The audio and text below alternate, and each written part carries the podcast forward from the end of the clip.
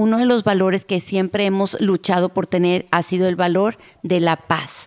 Entonces, si, por ejemplo, teníamos un nicho donde prendíamos la veladora y rezábamos ahí un Padre Nuestro, este, una de María, y en ese momento de la noche nos pedíamos perdón, o sea, llegábamos a la reconciliación. Yo, discúlpame por haberles dicho eso tan fuerte, por haberlo regañado de esa forma, o el hermano le pedía perdón porque no le quiso prestar algo, así. Siempre, todas las noches prendíamos una vela y rezábamos juntos, toda la familia. Mi marido les hizo unos libritos para rezarlas completas, pero como les digo yo, si no llegan a tanto, aunque sea un Padre Nuestro y tres Aves Marías, es lo que yo les sugiero un Padre Nuestro y tres Aves Marías es lo mínimo que nos recomienda la iglesia que podamos rezar. Y yo se los recomiendo también. Recen un Padre Nuestro, una Ave María, prendan la veladora y si tienen agua bendita, bendíganse con el agua bendita entre todos y dense un beso y un abrazo y duérmanse tranquilos y en paz. Estás escuchando la segunda temporada de Platicando en Católico el show en el que de una forma muy casual y rompiendo moldes, platicamos con diferentes actores de carne y hueso de la iglesia de hoy para conocer sus testimonios y lo que están haciendo para avanzar el reino de Dios en la tierra.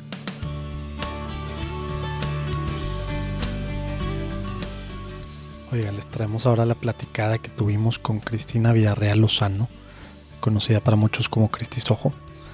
Una mujer súper evangelizadora, ahorita van a entender por qué quien nos platica cómo pues desde muy muy joven tuvo su primera experiencia espiritual y cómo desde ahí como que Dios la llama y de una forma pues, pues muy palpable, ¿no? Y desde entonces, ya después junto con su esposo e hijos, ha estado muy muy pegada en particular a sacerdotes, involucrada para ver sus necesidades materiales, pero también y sobre todo diría yo, las emocionales, por decirle de una forma.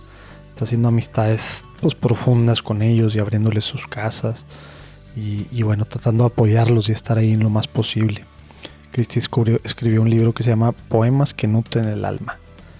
Un libro que está escrito de una forma pues, muy fácil y que además se cumple el título del libro. muy fácil de leer. Eh, la idea es catequizar, pero pues muchos poemas también como que te llevan a una relación profunda con Dios. Padres los poemas, muy sencillos en verdad platicando en católico.com. Pueden ver los links a su página y las redes para ver todo lo que hace. Y en Facebook, Instagram, Twitter, en Platicando en Católico también vamos a estar subiendo cosas de, de todas las cosas padres que está haciendo ella para construir iglesia. Realmente creo que les va a gustar mucho.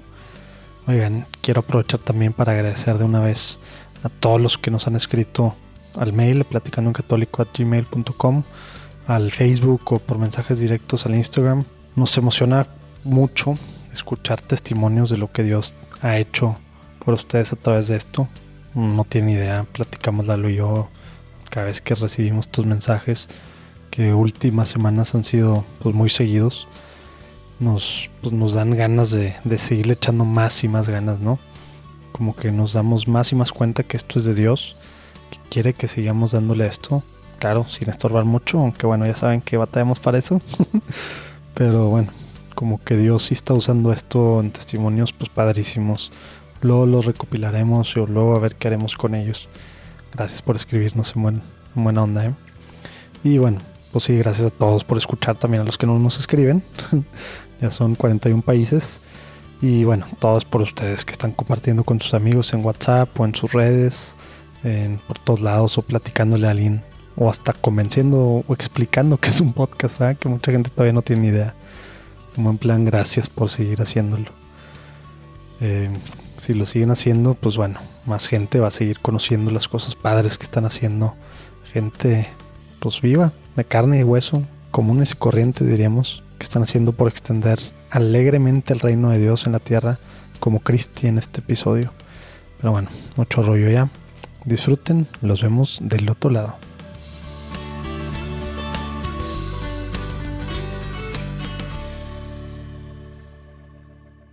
Muy bien, pues felices de estar aquí. Eh, gracias por acompañarnos, Cristi. Vamos a empezar con lo más importante siempre, que es ponernos en presencia del Señor. En nombre del Padre, el Hijo y el Espíritu Santo. Amén. Padre bueno, aquí estamos de nuevo invitando a esta mesa. Aquí estamos más de dos reuniones ante ti. Te pedimos que vengas con tu Espíritu Santo, que nos ilumines, que seas tú quien dirija esta conversación y que dé tu mensaje. Eh, ayúdanos a, a poner lo menos de nuestra parte y pues disfruta y acompáñanos en este momento, Padre. Amén. Amén. Cristi, muchas gracias por tu tiempo. Estamos bien emocionados de estar aquí ya, como te lo dije ahorita antes de grabar, eh, con mucha anticipación. los, los- los 15, 20 minutos que a más se platicar. nos, nos, este, emocionó sobre esta plática y pues bueno, felices de estar aquí. Gracias por tu tiempo, Cristi. ¿Cómo Muchísimas estás? gracias. Muy bien, muchas gracias. Qué lindos por invitarme y a Pues, honrarme con es su la primera vez que te toca grabar un podcast, ¿no? Es la primera vez, no sabía ni lo que era un podcast. Pues está bien, ¿no? Pues ya, este... Me estoy Normalmente, actualizando. as- así ha sido con yo creo que al menos la mitad de los Sí, que la mayoría dicen estos locos que quieren grabar un qué. Pero bueno, este... Muchas gracias por, por este momento. Oye, pues ya para entrar aquí en temas, Cristi, ¿qué, qué, eh, qué nos puedes platicar? Vámonos casi al principio, ¿no? ¿Cómo, cómo fue Cristi de niña? ¿De dónde eres? Este, ¿Cómo era tu entorno familiar de chica? ¿Cómo creciste? Bueno, muchas gracias. Eh, yo nací el 6 de octubre de 1964, o sea que este domingo cumplo 55 años de edad. Dale, Estoy muy contenta, muchas gracias. Eh, soy la quinta de seis hijas. Mi papá y mi mamá Pura tuvieron hija, pura seis hijas sin hermanos. Así que arriba de mí están unas gemelas que me llevan un año, cuatro meses, así que éramos casi triatas. Pero una niñez muy bonita, muy contenta, este, en una familia muy católica. Eh, recuerdo los domingos que era poner lo más bonito que tenías para ir a misa, después ir a comer con la familia, con los abuelos. En fin, fue una infancia muy, muy bonita, con mucha disciplina. Recuerdo tener clases de, eh, de declamación, de baile, de guitarra, de piano, de todo. Y el único día que tenía libre eran los viernes para salir a jugar con mis amigas. Realmente así ha sido mi vida. Eh, crecí en, en un colegio muy católico que se llama el Colegio La Bastida, aquí en Monterrey. Y bien bonito porque recuerdo después de primero de primaria que hice mi primera comunión a los siete años, comulgar todos los días antes de salir al recreo. Y era un momento muy bonito y desde mi niñez conocí a Jesús, eh, fue, me marcó mi vida porque siempre, siempre antes de salir al recreo iba a comulgar. Después me cambié de colegio, después de sexto, a un colegio americano en donde hicimos un año inglés especial. Ahí cursé mi secundaria en un colegio con mucha disciplina pero eso me forjó a buscar siempre la excelencia y a dar lo mejor de mí, a organizar mis tiempos, mi vida. Después entré a la prepa del TEC, luego a la carrera, contador público. Oye, pero y en esa parte, digamos, de adolescencia, secundaria, prepa, digo, ya no estabas en el eh, pudiendo pues comulgar diario antes del recreo. ¿Dios seguía ahí o digamos que agarró ahí la rebeldía adolescente? ¿Cómo estuvo esa partecita de la adolescente juventud? Que a veces pues es donde más, digamos, se nos, se nos ¿no? complica, pero lo que más nos hace después de todo eso, pues acercarnos de alguna forma. Pues fíjate que no. Yo en secundaria eh, tenía un grupo muy bonito de amigas y una de ellas especialmente era muy, muy católica, entonces me llevaba a, casi, casi vamos a misa diario. En la, eh, también en la secundaria leíamos muchos libros muy, muy padres. eh, todo para pues crecer espiritualmente, pero sí recuerdo que en prepa, o sea, teníamos una costumbre, íbamos a correr, después íbamos a misa y luego a, mi- eh, a las 8 de la mañana ya estábamos en la clase de 8 en matemáticas. Y yo dije muchísimas veces a las 9 de la mañana, yo ya tengo mi día hecho. Ya hice lo que más me gustaba, físicamente, espiritualmente y la materia que más me gustaba. Sí, pues aparte contadora, ya matemáticas, ya, ya cortó el día, ¿no? Era lo que me encantaba. Entonces, realmente Jesús siempre ha sido muy, muy cercano. Sí les voy a contar brevemente una experiencia que marcó mi vida. A los 16 años, casi 17, tuve un sueño y en ese sueño real, porque, bueno, eh, está un poquito largo, pero tuve una visión de donde vi a la Virgen y a Jesús. Literalmente estaba sentada en mi cama y los estaba viendo. O sea, es un poco largo esa experiencia, pero fue tan clara que corrí con el padre y le expliqué lo que había vivido y me dijo, pues Dios te está preparando para algo, para algo. Y antes de esto, o sea, yo había tenido como que un padre en una homilía, no me había gustado mucho lo que había dicho y yo iba a misa diario y yo le había dicho a mi amiga, ya no pases por mí. Y fue cuando tuve esta visión, que mi amiga llega por mí y, y, y yo tuve esta visión antes de que llegara por mí. Entonces ahí me dijo el padre, vas a tener muchos amigos sacerdotes, pero tú no tienes la relación, o sea, tú tienes una relación directa con Dios. Tú puedes hablar directamente con Dios. Los sacerdotes son instrumentos que a veces van a fallar, pero tu relación es directa con Dios. Y de ahí me fue empezando a marcar que yo iba a conocer sacerdotes y todo eso. Ahorita les cuento cómo ha sido eso en mi vida pero muy padre. Que, se nos olvida mucho esa parte, ¿verdad? Porque pues sí, por un sacerdote, pues cuánta gente no deja la fe, ¿verdad? Una mala homilía o un mal ejemplo, o ahora tantas cosas también, pero pues no se trata de ellos. ¿verdad? Yo, yo creo que eh, es un tema que hemos, pues ha salido mucho en, en, las entrevistas, en las pláticas que hemos podido tener aquí en el podcast, y, y la verdad a mí me gusta que salga ese tema porque... Eh, y lo digo también por mí y por, los errores que he cometido y, cómo he juzgado a los sacerdotes en el pasado. Y digo, pues es que tan obvio es que son seres humanos, que son personas, que son frágiles, que son necesitados de amor, de amistad, de un abrazo. No, con personalidades este, diferentes. Sí, o sea, que también se enojan, que, también, tienen que, también tienen que sus, bien con todos. Tienen sus, este, sus eh, lados especiales, por no decir otra cosa, como también cualquier otra persona del mundo lo tiene, pero no los tenemos, y nos pasa en México también mucho, ¿no? Este, los tenemos en un pedestal y, no solo es mucha presión para ellos, sino también, ah, cometen un error y ya no tienes derecho a estar en el pedestal, ya estás en lo más bajo de lo bajo. Y, hay de errores errores, claramente, eh, parte de la crisis que está ahorita viviendo la iglesia, pues eso no es que hay que esconderlo y no hay que mencionarlo, simplemente pues eso está mal y claro, pero también, oye, no, este eh, el padre dijo mal no sé qué cosa en la homilía, o el padre se equivocó en la consagración, o el padre este, no se acordó de mi nombre, o no sé qué, y ya, ya es el non grato, Este... Y esa es una parte, la otra parte es que aparte de juzgarlos, pues también en base a la persona dejamos al cuerpo de Cristo en la tierra, ¿verdad? Que, que pues digo, la iglesia no es un sacerdote, la iglesia no es el clero, la iglesia somos todos nosotros y somos pues la novia del cordero. ¿eh? Pero sí, ya me emocioné de que, de que nos diste ahorita una pista de que vas a hablar de la amistad con los sacerdotes y estar cercano a ellos. Ya, ya, ya, ya, vi que va a estar buena la Yo nomás regresando a algo tantito, Cristi, porque de seguro pues muchos escépticos católicos, me incluyo, batallamos siempre con estos temas de Dios me dijo o el olor a rosas o sanaciones y me han tocado muchas muy cercanas, ¿verdad? Pero estoy seguro que, que muchos de los que nos escuchan igual, pues, pues un sueño y cómo, o sea, ¿cómo te lo crees? ¿Cómo crees que una señal realmente es para ti y que ese, ese sueño fue una visión que te tomaste en serio y no a la primera? Porque a lo mejor hay muchos que, ah, pues me lo imaginé, me lo, o sea, luego, luego lo que sea espiritual, pues como que lo echamos ahí abajo, ¿no? Entra, entra bueno, les voy a contar. Yo no quería ir a misa, le hablé a mi amiga un día antes y le dije, no pases por mí. No recuerdo qué dijo ese sacerdote en esa, esa, en esa homilía, pero le dije, ese puente que es el sacerdote de, de mí a Dios se derrumbó. Ya no voy a ir a misa, ya no creo en los sacerdotes, ya no voy a ir a misa. Y no, yo voy a pasar por ti como quiera, me dijo mi amiga. Te voy a pitar tres veces. qué buena amiga. Sí, en vez de jalar para otras cosas en la adolescencia, ¿no? Todavía poniendo No, impresionante. yo, pues no voy a salir. Te voy a pitar tres veces y si no sales, no, ni modo. Entonces, yo siempre dejaba el despertador diez minutos antes de que ella llegara para vestirme. Sonó el despertador, obviamente lo apagué.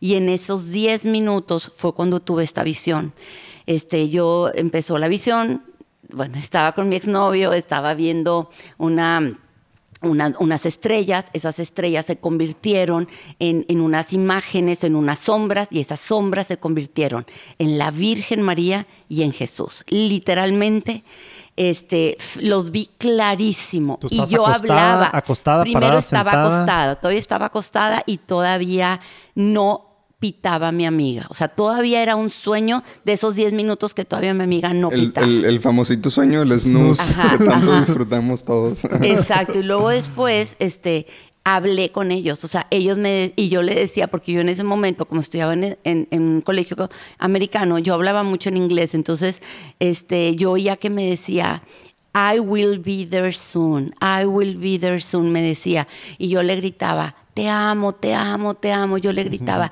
y me acuerdo que me decía, cállate, vamos a escuchar qué dice, pero yo era todo lo que le gritaba que lo amaba. Entonces, en ese momento, pita mi amiga. Entonces yo dije, estoy despierta porque estoy oyendo el pito, estoy despierta porque estoy viendo a ellos, pero necesito correr a decirle a mi amiga lo que está pasando. Entonces, espérame, Jesús. entonces me sentaba en la cama y, cerraba los ojos y los veía y abría los ojos y pues, ¿qué hago? Y, y, en ese inter que estaba despierta, consciente de que yo estaba viéndolos, tuve la decisión de decir, corro y le aviso a mi amiga. Entonces dejo ese sueño, me voy corriendo a mi amiga y en pijamas, obviamente llorando, le digo, entra y te quiero contar este sueño. Me dijo, tenemos que hablar con un sacerdote y vinimos aquí. Y el padre Camacho me dijo, esto es una señal para lo que sigue en tu vida. Confía en los sacerdotes, pero no pongas toda tu fe en ellos, porque los, somos humanos y podemos caer. Y si ese sacerdote te dijo eso, no hay ningún problema. Tu relación es directa con Dios. Haz de cuenta que sentí una paz que dije, bueno, y bueno, la vida siguió. Este me fui fuera, estuve un semestre, terminé la prepa en tres semestres, me fui un semestre a Suiza, regresé y empecé a conocer al que actualmente es mi esposo, Javier Sojo. Y bueno, él me, me encantó porque él era seminarista, estuvo en el seminario un año. Entonces, este, pero bueno, antes de que me conociera, ya, regreso, yo fue cuando nos conocimos y entonces a mí me interesaba mucho su espiritualidad. Siempre me ha atraído mucho eh, eso de las personas.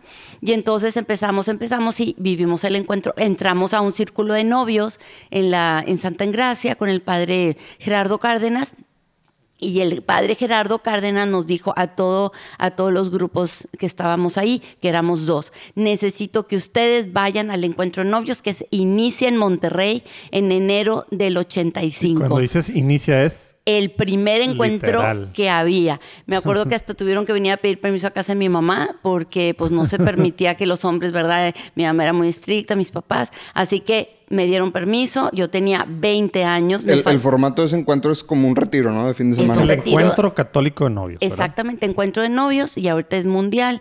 Este, ya que el encuentro era el primero que se daba en Monterrey. eran tres parejas y un sacerdote que se quedaba todo el fin de semana. Desde en aquella época era viernes, sábado y domingo, viernes en la noche, y ya salías, este te daban ahí las pláticas, este, el certificado de las pláticas prematrimoniales.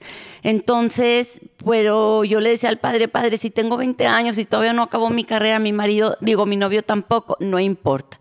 Entonces, pues ahí vamos, ahí, y bueno, fue una experiencia tan bonita que me acuerdo que escribimos una carta de amor que decía, para mi esposo espiritual y para mi esposa mi novia, para mi, sí, pues mi esposo espiritual y mi esposa espiritual, porque todavía de ahí nos faltaron dos años para casarnos.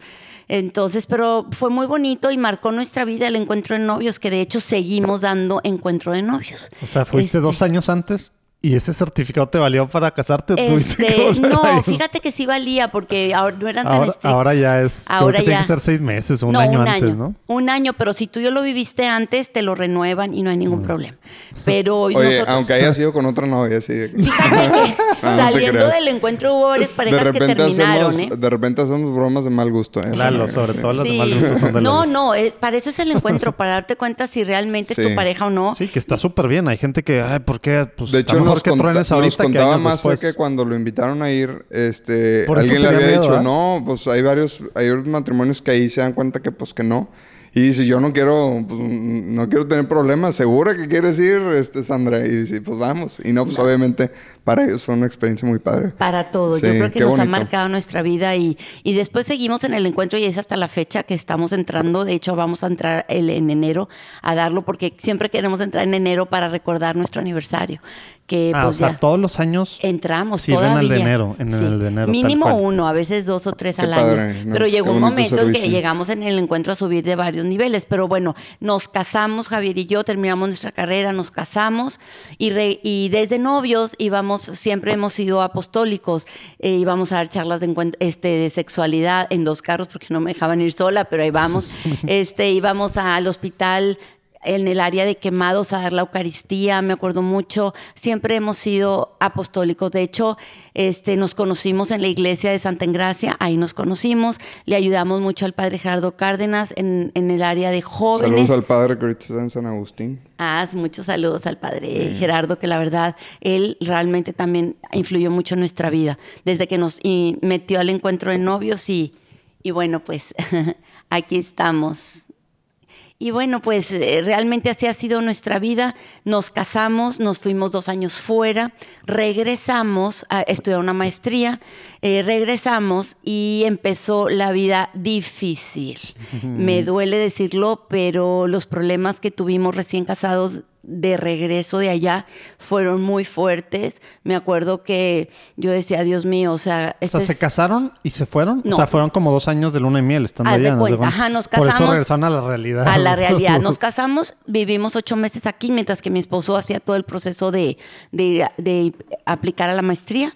Nos fuimos a la maestría, o sea, que ya llevamos casi tres años de casados cuando regresamos con un niño de un año este Javier que nació allá.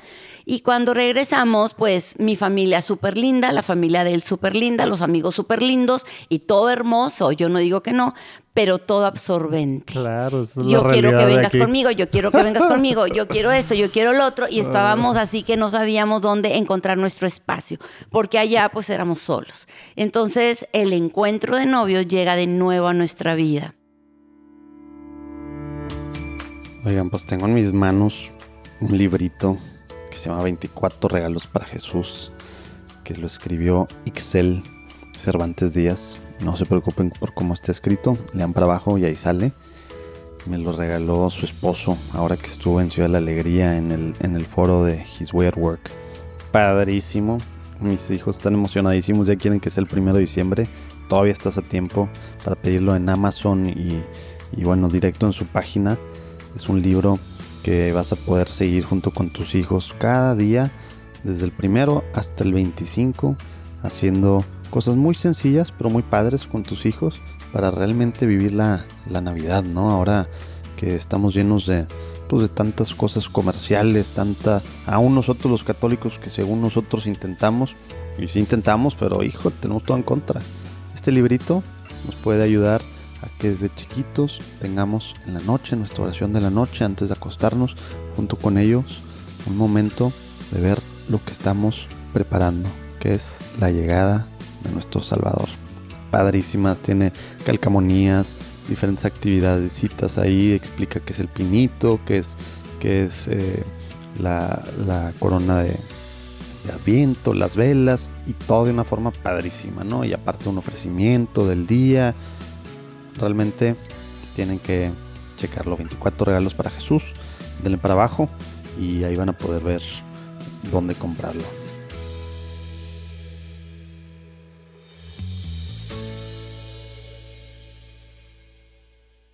Oye, cuando estaban allá esos dos años, misa dominical y Sí, ya, misa normalito, dominical, normalito todo así, sin estar involucrado en nada de la iglesia. Digo, no sé ni siquiera dónde nada, estaban, pero O sea, no estábamos normal, tranquilos. Sí teníamos allá un amigo sacerdote que ahí saludábamos después de misa, pero nada más. En casa de mi familia política, yo admiraba mucho que hay un sacerdote, el padre Javier Ávila, muy amigo de la familia, que lo veían ya como un hijo. Entonces, pues ahí me empecé a relacionar, que de hecho, sinceramente, yo terminé la carrera en siete semestres y ese semestre que me ahorré, como quien dice, yo antes de casarme, yo le dije a mis papás que yo quería irme a la Sierra Tarahumara de Misiones. Entonces, yo me fui a la Sierra Tarahumara de Misiones.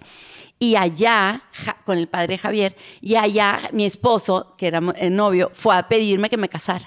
allá, en Allá, allá fue a Padre. pedir- es un- es- es- algo fue increíble porque de hecho cuando llega le habla un señor y yo, ¿qué señor? Oye, que lo voy viendo y yo iba a misa diario allá, fíjate, yo ya iba a misa diario y entonces este, le dije, ay, voy a ir a misa de, de siete, ¿me acompañas? Y ahí terminando la misa, ahí fue donde me dijo que si me quería casar con él.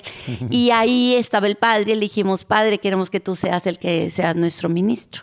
Este, digo, digo, nuestro testigo. Él fue el testigo, él vino a darnos la misa a Monterrey. Y bueno, fue eso, esa otra etapa hermosísima que vivimos. Y la misa de nuestra boda fue algo espectacular porque el padre canta, entonces cantó a la hora de la Eucaristía. ¿En serio? Javier y yo dimos la Eucaristía. Este, nosotros leímos las lecturas, eh, la cambiamos porque en aquella época no existían los misales. Nosotros hicimos un misal hermoso, escogimos las lecturas, el Evangelio. Un año eh, le dedicamos a esa hermosa misa que todavía recuerdan muchas personas. Oye, porque que los que nos escuchan, digo, es algo súper normal ahorita, un año y todo planeando la fiesta, ¿ah? Sí, sí, Y sí, tú sí. le metiste un año a lo a la importante. misa, a lo importante. Sabes que nosotros pues éramos muy jóvenes y no teníamos nada de dinero, entonces mis papás y mis suegros hicieron la fiesta. Nosotros no decidimos nada. Ni invitaste a... O sea, Ni ni- escogías casi a quién invitar. no, y casi casi nos dijeron, tienes tantas personas que invitar, pero realmente nosotros éramos como que eh, nada más los, lo- los- como los artistas. Mis papás y mis suegros eran los que hacían todo. Entonces, lo único que pudimos nosotros hacer realmente fue nuestra misa, que fue realmente algo súper valioso.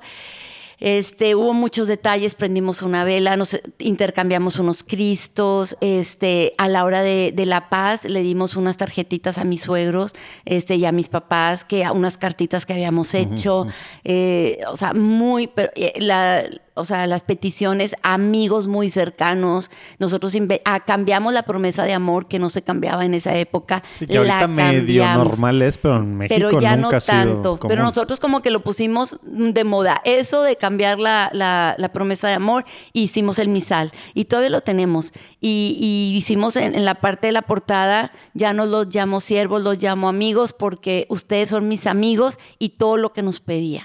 Y en una cruz hermosa que ahí la tengo. En fin, ha sido muy bello. Siempre nos sentimos muy parte porque pues siempre apostólicos desde novios, desde novios.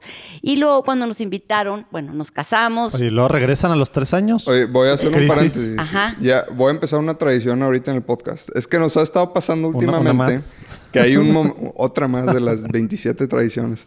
Nos ha estado pasando últimamente que hay un momento en la entrevista donde digo, wow, que la gente pudiera ver la expresión con la que estás platicando eso, súper emocionada platicándonos de de, que tu se, boda. se ilumina la cara. Sí, y como que nos pasa de repente, y ya lo he mencionado en varios podcasts, y entonces ya va a ser, este es el momento donde ojalá pudieran los que nos escuchan ver, ver tu rostro, cómo te emocionas. ahí, ahí es donde empezamos. El que quiera apoyar con temas de cámaras de video y editores de video, para así verlo. No, muy padre, porque la verdad les comparto a los que están ahorita escuchando, está Cristi aquí emocionadísima Iluminada. platicándonos de su boda. O sea, no sé si qué tanto se puede transmitir con tu tono de voz, pero pues aquí sí se siente. Pero bueno, Muchas cierro gracias. paréntesis. Entonces, ¿estabas diciendo, Urquidi? No, tres años dices que empezaron Sí. ahora sí las dificultades. Las dificultades. Regresando, que es normal. A mí también me pasó después de un año y a mí nomás fue un año fuera recién casado. Regresas y te abrumas. Te abrumas. El compromiso social de nuestro pueblo aquí. Está cañón y quieres pertenecer a todos y, y po- todo hermoso. No digo que nada era Y todo el mundo lo hace simplemente no hay un balance. Hay, No. hay mucho y ya no hay tiempo para, Para pues, para la nosotros pareja, ¿no? y Sí, la, empezamos... la energía, pues se te van los demás. Y el Y, tiempo. y- y nosotros en el encuentro de novios le llamamos romance, desilusión y júbilo. Este romance, pues fueron esos tres años. La desilusión fue cuando llegamos y empezamos a ver todo esto.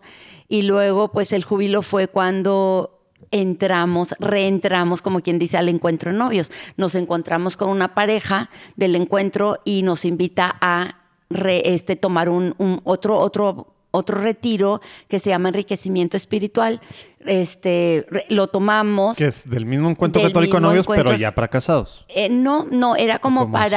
Profundizar, era como para, eh, como que volver al camino, haz de cuenta, estaba muy bonito ese, ese retiro, este, les voy a confesar algo que me dio pena porque yo le decía a mi marido, pues el que lo necesitas eres tú, no yo, si Oye, que- quieres que verlo nos vivir pasa, tú. Nos pasa demasiado. ¿no? Nos pasa a todos Sí, o sea, bastante. yo estaba tan negada con volver al encuentro que le decía a mí, la verdad, si quieres, hazlo tú y yo aquí te espero. Oye, nos Es pasa de también con- pareja. con, el Y yo, evangelio ok. a veces, de que, wow, ojalá mi tío escuchar este evangelio que es para Sí. él. ¿Cómo para él? Pues es para ti. ¿verdad? Sí, O me sea, leo yo dije, híjole, ojalá Lalo lo hubiera escuchado. ¿Y lo escuchaste tú? No, era para ti. No, la verdad, yo sí les voy a ser sincera, era bien fuerte. O sea, todavía Javier decía, te, este, te perdono, te perdono, porque me costaba trabajo hasta pedir perdón. O sea, yo sí siento que he tenido una transformación grande, pero volviendo al tema, fue gracias a- al encuentro de novios. Entonces, cuando regresamos, nos invita una pareja a un apartado sacerdotal. Haz de cuenta que dentro de, de la pareja tiene ciertos apartaditos y uno de esos, inventado por esa, por esa pareja, por primera vez se abría el apartado sacerdotal y nos invitan, oye, ¿quieren participar al apartado sacerdotal? Y yo, ¿qué se tiene que hacer? Hablarles en sus cumpleaños y ya. Nada más hablarles en su cumpleaños, sí. Me negué porque ni eso quería, pero dije, ándale, tú tienes mucho carisma con los sacerdotes. Y yo, ¿carisma?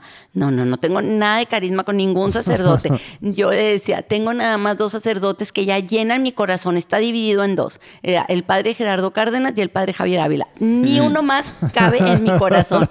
No, sí, por favor, que mira que tú. Y así, aceptamos, pero a regañadientes, ese apartado. Y cuando cumple años, Esto fue después del retiro que nos esto platicas. fue después Ok. de retiro que nos hacen integrarnos, como quien dice, al O movimiento. sea, ya ahora estabas sí. metida, Un- pero una estabas pregunta. todavía medio Es- que a fuerzas, estos digamos. sacerdotes que, que, pues de alguna manera participan o se benefician de este, vamos a llamarle a- a- apostolado, Apostolado. estarlos contactando. Ajá. ¿Son diocesanos? o Son diocesanos, Qué todos padre. son diocesanos. Sí, está muy ¿Y lo siguen haciendo? Sí. Bueno, sí, ahorita sí, nos sí. platicas esa parte que siempre hemos platicado Sí, nosotros de la estamos importancia buscando que de- falta sí, hablar de eso. Sí, estamos diciendo, si no lo armamos, pero... Sí, Porque- no, ya existe y está a nivel mundial. Más y Sandro ahorita están a nivel No, mundial. no nos imaginamos a veces la soledad y el exceso de trabajo que tienen a veces los sacerdotes diocesanos, que a veces están solos en una parroquia y tienen tres capillas y tienen, no sé, 40 No, y- misas a la y- semana. Y dar, nosotros o- necesitamos digo, amigos, nosotros exageré, necesitamos pero- consejos, nosotros necesitamos Sí. esto. Sí. Los sacerdotes también. Claro. Y es lo Sí, mismo y se nos sí, olvida sí, sí. muchas veces y más en estos lugares que los tenemos allá como platicamos. Pero regresando al tema. Sí. Pues regresando al tema, es que aceptamos y nuestro trabajo era hablarles por teléfono. Entonces me acuerdo que cumplía años, había dos padres nada más, el padre Tibo y el padre Javier Hinojosa. Cumplía años y se me olvidaba y me decía la persona encargada, ¿ya le hablaste al padre Tibo? ¿Ya le hablaste al padre Javier? una vez al año Y y yo, se ah, bueno, olvida". que le voy a hablar. Entonces cuando le hablaba y veía la emoción que les causaba a los sacerdotes, que otra persona les hablara para felicitarlos, dije, Wow. Entonces me empezaron a enseñar cómo hacerle. Cuando termine la misa, vele a decir, ay padre, me gustó su homilía, ay padre, oiga, le invitamos a unos taquitos y así, así, así, y siempre en pareja, siempre en pareja, siempre en pareja y en familia. Entonces, pues, no les quiero decir, pero llegó a ser en mi casa. De hecho, aquí en la casa tenemos un cuartito que tiene un letrero que dice sacerdotes porque llegó a ser como una mini, mini, este, no sé, no sé, entraban y salían sacerdotes en La mi casa. posada disponible, Este, ¿no? sí, la posada disponible, la casa disponible cuando ellos podrían llegar, cuando querían, en fin, o sea, llegamos a tener tantos amigos sacerdotes que ha sido una bendición. Pero ahora, bien padre, porque los conocemos como son. O sea, a mí Exacto. ya no me asusta nada. Ahí vienen Oye, sacerdotes y me cuentan Igual que nos sus decía historias. David Noel, ¿verdad? No, a mí no me asusta nada ni los juzgo para nada. Yo nada más les digo, pues ánimo y a seguir adelante Y y, pedimos por ti, tú pides por nosotros y se ha hecho una relación intersacramental bien bonita o de los dos sacramentos y se llama relación intersacramental que yo les a todos los sacerdotes que me estén escuchando les recomiendo muchísimo que se acercan al encuentro de novios porque la verdad van a encontrar familias que los vamos a apoyar, que los vamos a querer muchísimo y los vamos a comprender como amigos, como personas. Y, nosotros lo único que les pedimos es que compartan un fin de semana al año con nosotros en el encuentro. Entonces es algo bien padre, hay cenas sacerdotales, hay viajes sacerdotales que se le llama lazos, una vez al año se les paga todo. Este, el último fue en Mérida, Yucatán, que se la pasaron increíble, pero realmente pues sí Oye, les- ¿hay una, alguna página o alguna Sí, quien sí, contactan? Digo, porque en la página. de Encuentro Católico no, no, no viene esa parte, sí. Eh, no viene esa parte, pero pues, al- bueno, no, la verdad no, no te puedo decir si ya la incluyeron o no, pero la página es www.encuentrodenoviosmty.org. O sea, esa es la página, ojalá pudieran entrar y, y si no, pues contáctense con nosotros. sí. Ahí están mis teléfonos, Cristina y Javier Sojo. Pueden comunicarse con nosotros para cualquier cosa. Estamos a sus órdenes. Queremos mucho la figura sacerdotal. De verdad los queremos muchísimo y siempre, bueno, después les voy a contar. Yo creo que por eso Dios me concedió lo que va a seguir. El poema sacerdote para siempre. Ahorita les cuento eso. Pero bueno, seguimos eh, aquí, regresamos al encuentro de novios, eh, eh, seguimos juntándonos cada 15 días, mi esposo y yo con ese grupo. Oye, y en esa parte que, que decías tú, pues fue el shock de regresar a la realidad. Ahí empezaron pues algunos, pues no sé si problemas o crisis o de qué forma fue eso. estás tú regresando al principio medio a la fuerza porque el que lo necesitaba era tu esposo. pero, pero si nos pudieras a lo mejor así concretamente recomendar algo a las personas que escuchan que a lo mejor se sienten que están en algo o, o una de las dos personas siente que está en una situación así, como porque a veces pensamos, no, es que dedícale tiempo a tu pareja y el tema es eso es lo que te va a ayudar, o tú haces esto, lo otro. Acá fue una cosa que a lo mejor suena bien extraño, ¿no? Dedica tiempo a ayudar a otras parejas juntos y eso fue lo que al final los ayudó. O sea, como suena contraintuitivo, no va en contra de todo lo que pensamos. Como el tema que quien nos lo platicaba, ya no me acuerdo quién nos platicaba en algún episodio, que estaba mil broncas y tal. Ah, creo que era Javier Lozano, Ah, de- sí. de Clínicas del Azúcar, Javier Lozano, que su hija o algún problema así bien. Y él en vez de ah, estar estresado y sí. tal, se fue al Santísimo, y Santísimo. dices, ¿cómo abandon dejaste ahí a tu-?"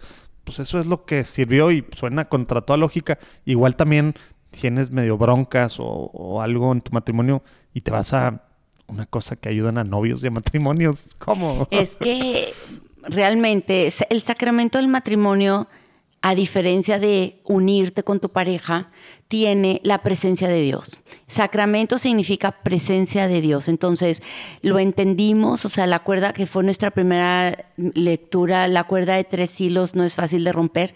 Realmente, entre más unidas estemos como pareja a Dios, menos problemas vamos a tener. Eso es impresionante. Lo hemos vivido muchísimo. Y, yo les recomiendo a todos ustedes, y creo que ese es el problema más grande que está pasando en la actualidad. No estamos invitando a Dios a nuestras vidas, no la estamos invitando a nuestras familias, a nuestro matrimonio, lo estamos dejando a un lado. Entonces, Dios quiere ayudarnos, se quiere hacer presente, pero es tan caballeroso que si no lo invitamos a entrar, a ayudar, a ayudarnos, no entra. Yo, con todo respeto y con todo cariño, les digo, yo ya no hubiera estado casada con mi esposo si no realmente digo encuentro novios porque el encuentro de novios me volvió a dar ese sentido de Dios. Pero si no entran a un encuentro de novios, les digo, regresen a la iglesia, ínquense, perdónense. Ahí en la iglesia, recen un Padre Nuestro. Tenemos la fuerza del sacramento del matrimonio, es esto. Quiero que eso se los decimos en el encuentro de novios y ojalá lo, lo puedan comprender. Así como el, sac- el sacerdote a la hora que levanta la hostia dice, este es el cuerpo de Cristo, esta es la sangre, y se convierte en el cuerpo y la sangre de Cristo en ese momento, y él está siendo solamente un, o sea, un instrumento, bueno, o sea, si- siendo Cristo mismo el que baja, así cuando el sacerdote dice, yo te absuelvo de tus pecados, no es en nombre de Jesús, yo te absuelvo, sino es Jesús mismo el que te absuelve de sus pecados, así pasa en el sacramento del matrimonio. Cuando yo le digo, a mi esposo, ¿me perdonas? Y él me dice, te perdono. Es Cristo mismo el que nos estamos confiriendo las gracias. Ese es el sacramento. Por eso cuando yo en, en el altar le digo, yo te acepto a ti, Javier, o tú, yo te acepto a ti, Cristina, nos estamos confiriendo nosotros. El Padre solamente Testigo, ve, es un decías. testigo y nosotros somos los ministros. Esa es la fuerza del sacramento. Si nosotros al menos a Javier y a mí nos ha funcionado. Estamos súper embroncados y no queremos este, salir de eso. Le pedimos ayuda a Dios que baje en nosotros, rezamos un Padre Nuestro y yo le digo, me perdonas, te perdono, hacemos las paces y en ese momento estamos como si nada hubiera pasado. Es como si salieras del confesionario. Esa es algo, muchachos, o toda la gente que me escucha, háganlo, pruébenlo, háganlo, por si son matrimonio, tienen ese poder. Oye, Cristi, me, gusta mucho esto que nos estás platicando porque tal vez, o sea, digo, yo no lo había visto así tan, tan claro, así como tú lo ves, porque primero que nada nos cuesta a veces trabajo entender, eh, hablando en particular del matrimonio, ah, no, que pues ahí Cristo está en el sacramento y está con ustedes y el Padre es testigo. Pero bueno, supongamos que ya dimos ese paso, ya nuestra fe es lo suficientemente pequeña para entender eso y es una gracia entender eso. Pero luego también dar el otro paso y decir, oye, espérate, pero no se acaba cuando dan la bendición y se acaba la misa. O sea, Empieza ahí. Sí, o sea, ahí empieza. O sea, tienes toda la vida con ese sacramento, ¿ah? Entonces, como que regresar a eso, a saber, oye, espérame, o sea, la cuerda de tres siglos, ¿no? Lo acabas de mencionar. Y aquí está Cristo en, en el centro de nuestro matrimonio. Pues, oye, consúltale, eh, invítalo, eh, pídele ayuda, eh, ábrele tus rinconcitos oscuros que, que, quieres sanar, que quieres arreglar, que ya no quieres andar cayendo, eh, pues solito, pues está cañón. Y, y pues dentro del matrimonio, pues qué importante, qué padre que, que nos platicas esto. Muy padre. Oye, Cristi, entonces, después, digo, nos platicaste, regresaste con un hijo, ahorita tienes... Cuatro. Cuatro hijos. Igual nos puedas, antes ya de entrar en, en temas de, pues de cómo, cómo sale lo del libro y las cosas que ahorita pues estás haciendo, digamos, pues con los sacerdotes de otras formas, etcétera, o con la misma iglesia, si nos puedes platicar también, eh, pues bueno, hoy en día, obviamente siempre, ¿verdad? porque luego siempre pensamos que nosotros vivimos en los tiempos más complicados, ¿no? Pero con todas las cosas que hay para, eh, de complicaciones para ser, digamos, papá, mamá, formar un matrimonio pues, católico y, luego por ende una familia, formar a los hijos, guiarlos en este camino. Tú platicas de todas estas cosas, pero a veces el tema de pasarlos a tus primeros eh, con los que tenemos responsabilidad, que son nuestros hijos, pues se nos complica o no sabemos cómo en la práctica.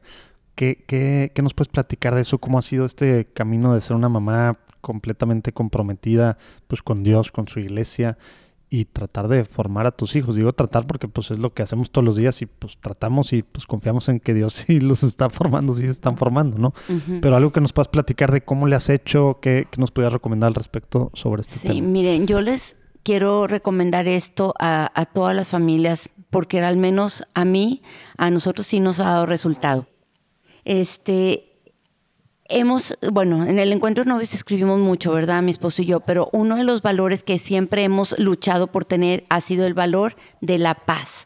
Entonces, si, por ejemplo, teníamos un nicho donde prendíamos la veladora y rezábamos ahí un Padre Nuestro, este, una de María, y en ese momento de la noche nos pedíamos perdón, o sea, llegábamos a la reconciliación. Yo, discúlpame por haberles dicho eso tan fuerte, por haberlo regañado de esa forma, o el hermano le pedía perdón porque no le quiso prestar algo, así. Y o sea, ese ¿Esto es algo de todos los días, dices? ¿o cómo? Cuando eran chiquitos, siempre lo hicimos. Siempre, todas las noches prendíamos una vela y rezábamos juntos, toda la familia.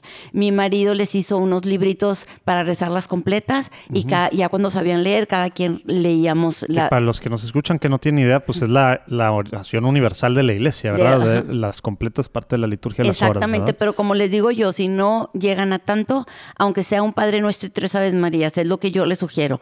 Un Padre Nuestro y tres Aves Marías es lo mínimo que nos recomienda la iglesia que podamos rezar.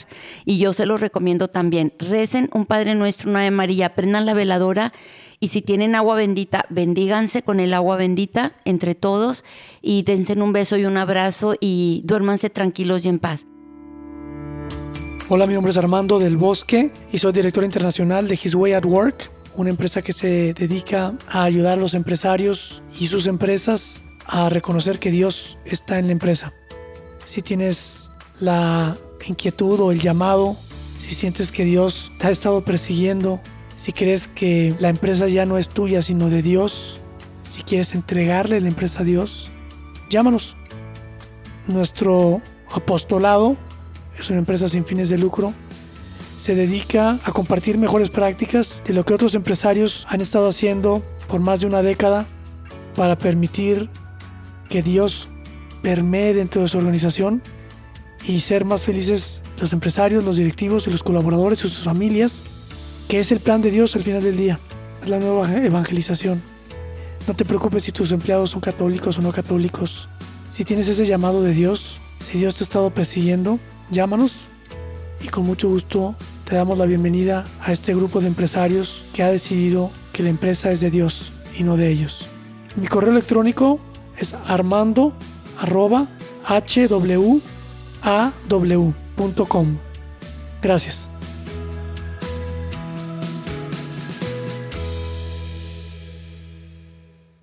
Oye, y, pero esta parte que decías del perdón, o sea, yo hago oración con mis hijos y demás, como que esta parte del perdón ni siquiera lo había tenido yo pensado en meterlo en, pues en la oración de la noche. ¿Cómo, cómo, cómo la hacen? Era- me era, pues, en primera persona y pues a lo mejor a otros que escuchan, ¿verdad? Yo tengo, o sea, cuatro hijos, ¿verdad?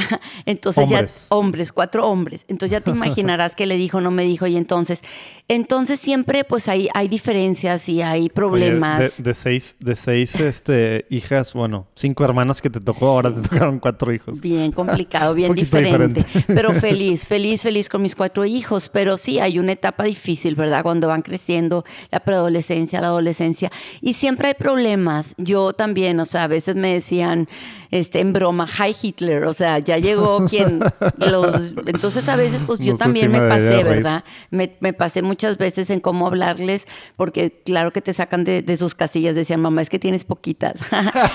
Pero bueno, dándoles a entender, el momento del perdón es tan, tan, tan importante que, que yo se los recomiendo muchísimo porque a nosotros nos ha sanado mucho. Ese momento de decirle, hijos, perdón, este pasó esto y no quiero que guarden sentimientos, discúlpenme, yo soy humana, también cometo errores, y luego el otro, perdóname mamá, porque esto, yo no, es bien importante Pero decir perdón por, pero espontáneo, No, espontáneo. no es, cada quien tiene que pedir perdón No, por algo no. hoy a fuerza. No, espontáneo, porque Tú pudo haber... pides perdón y a lo mejor alguien se anima después. Sí, y había días en que no teníamos que pedir perdón porque no había pasado nada grave, ¿no? Sí, no es como el tema de dar gracias. Por Sí. ejemplo, yo, mi- digo, mis hijos están muy chiquitos. Es, Sí. Gracias por algo padre que te pasó y que te hiciste, que hicieron, que algo contigo, pues piensa una cosa que te- y una petición. Acá el perdón, pues Sí, y hay mamás Natural. que dicen, es que mi marido no quiere, entonces hazlo tú con tus hijos, pero no dejes de hacerlo, Mm. porque siempre, siempre a veces echamos la culpa al otro, es que mi esposo, es que no, no, no, no importa, sea, sé tú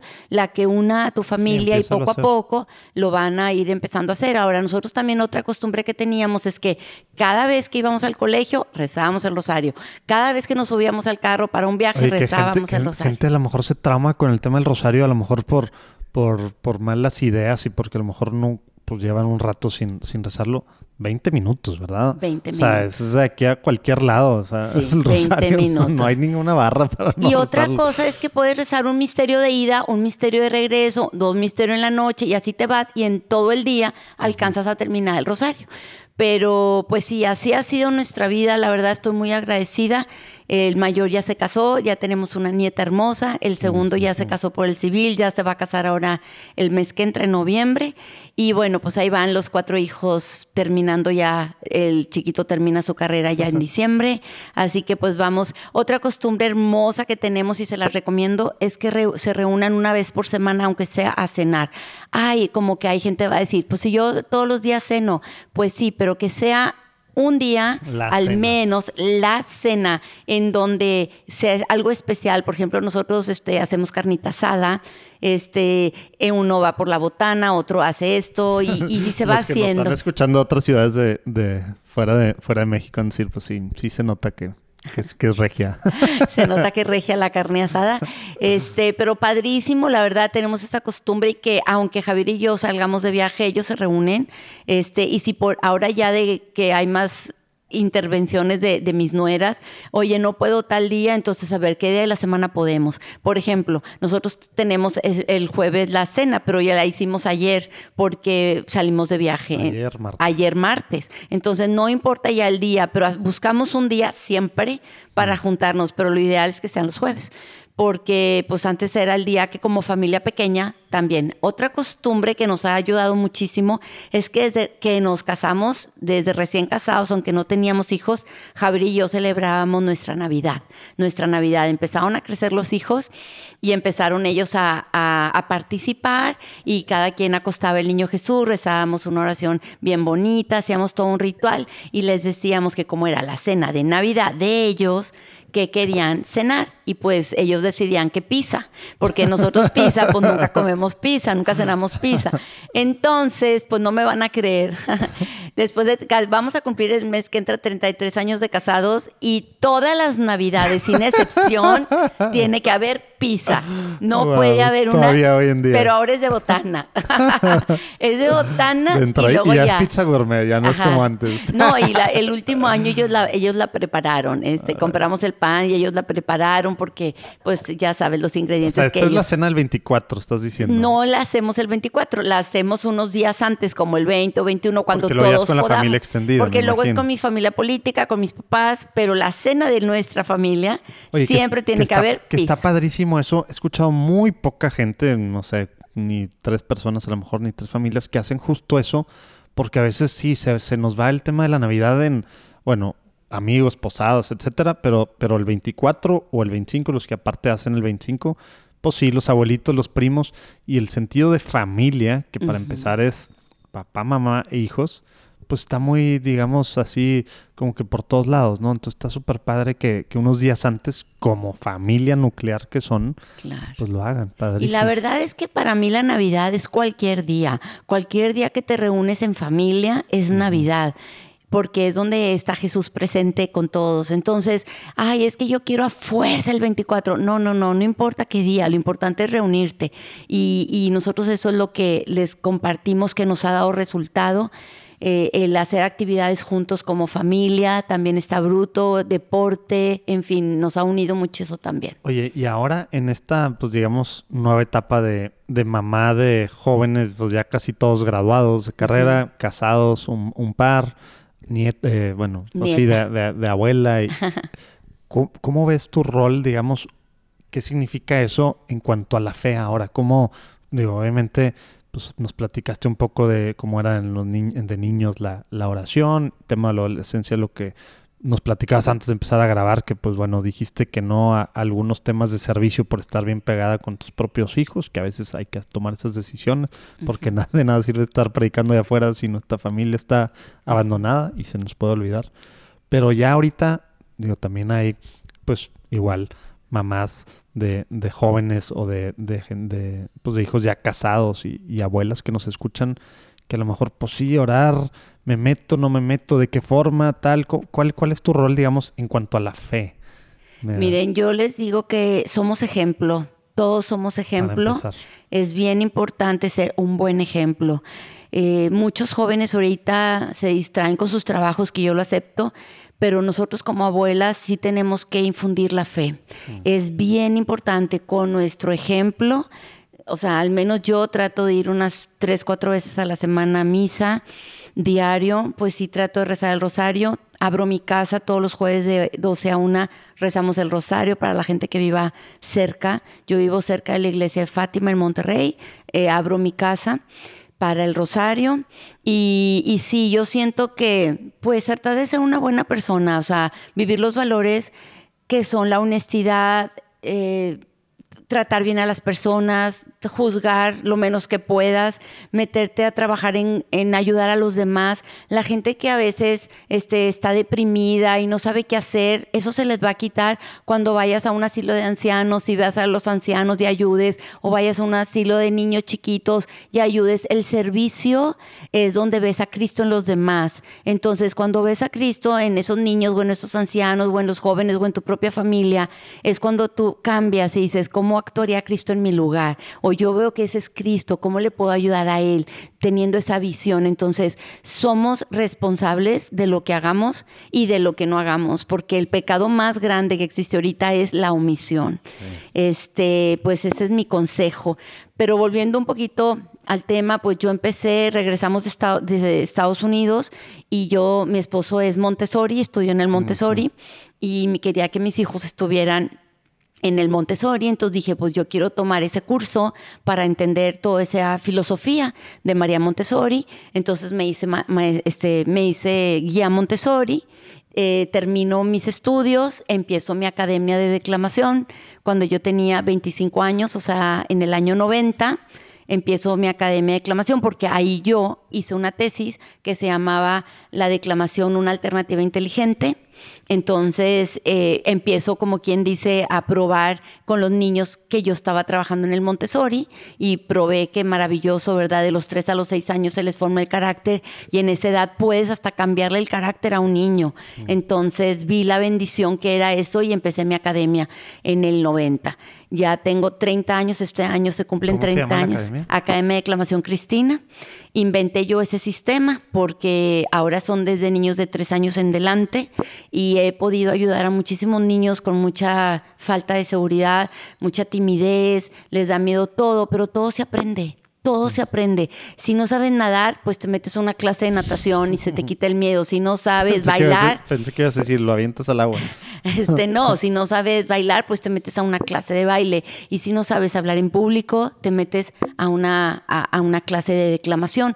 Porque en esta clase tienes un ambiente seguro en donde te van guiando, se hace así, se, háganlo así, en forma de juegos, en forma de todo.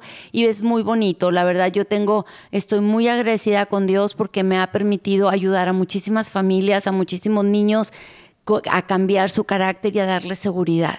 El poder entrar en sus vidas, y me dicen mucha gente, no nada más es declamación, sino son valores, catecismo, en fin, este. Yo una vez me pasó que me pregunta una señora, oye, ¿y les vas a hablar de la Virgen? Y yo acababa de hacer un poema que se llamaba La Guadalupana.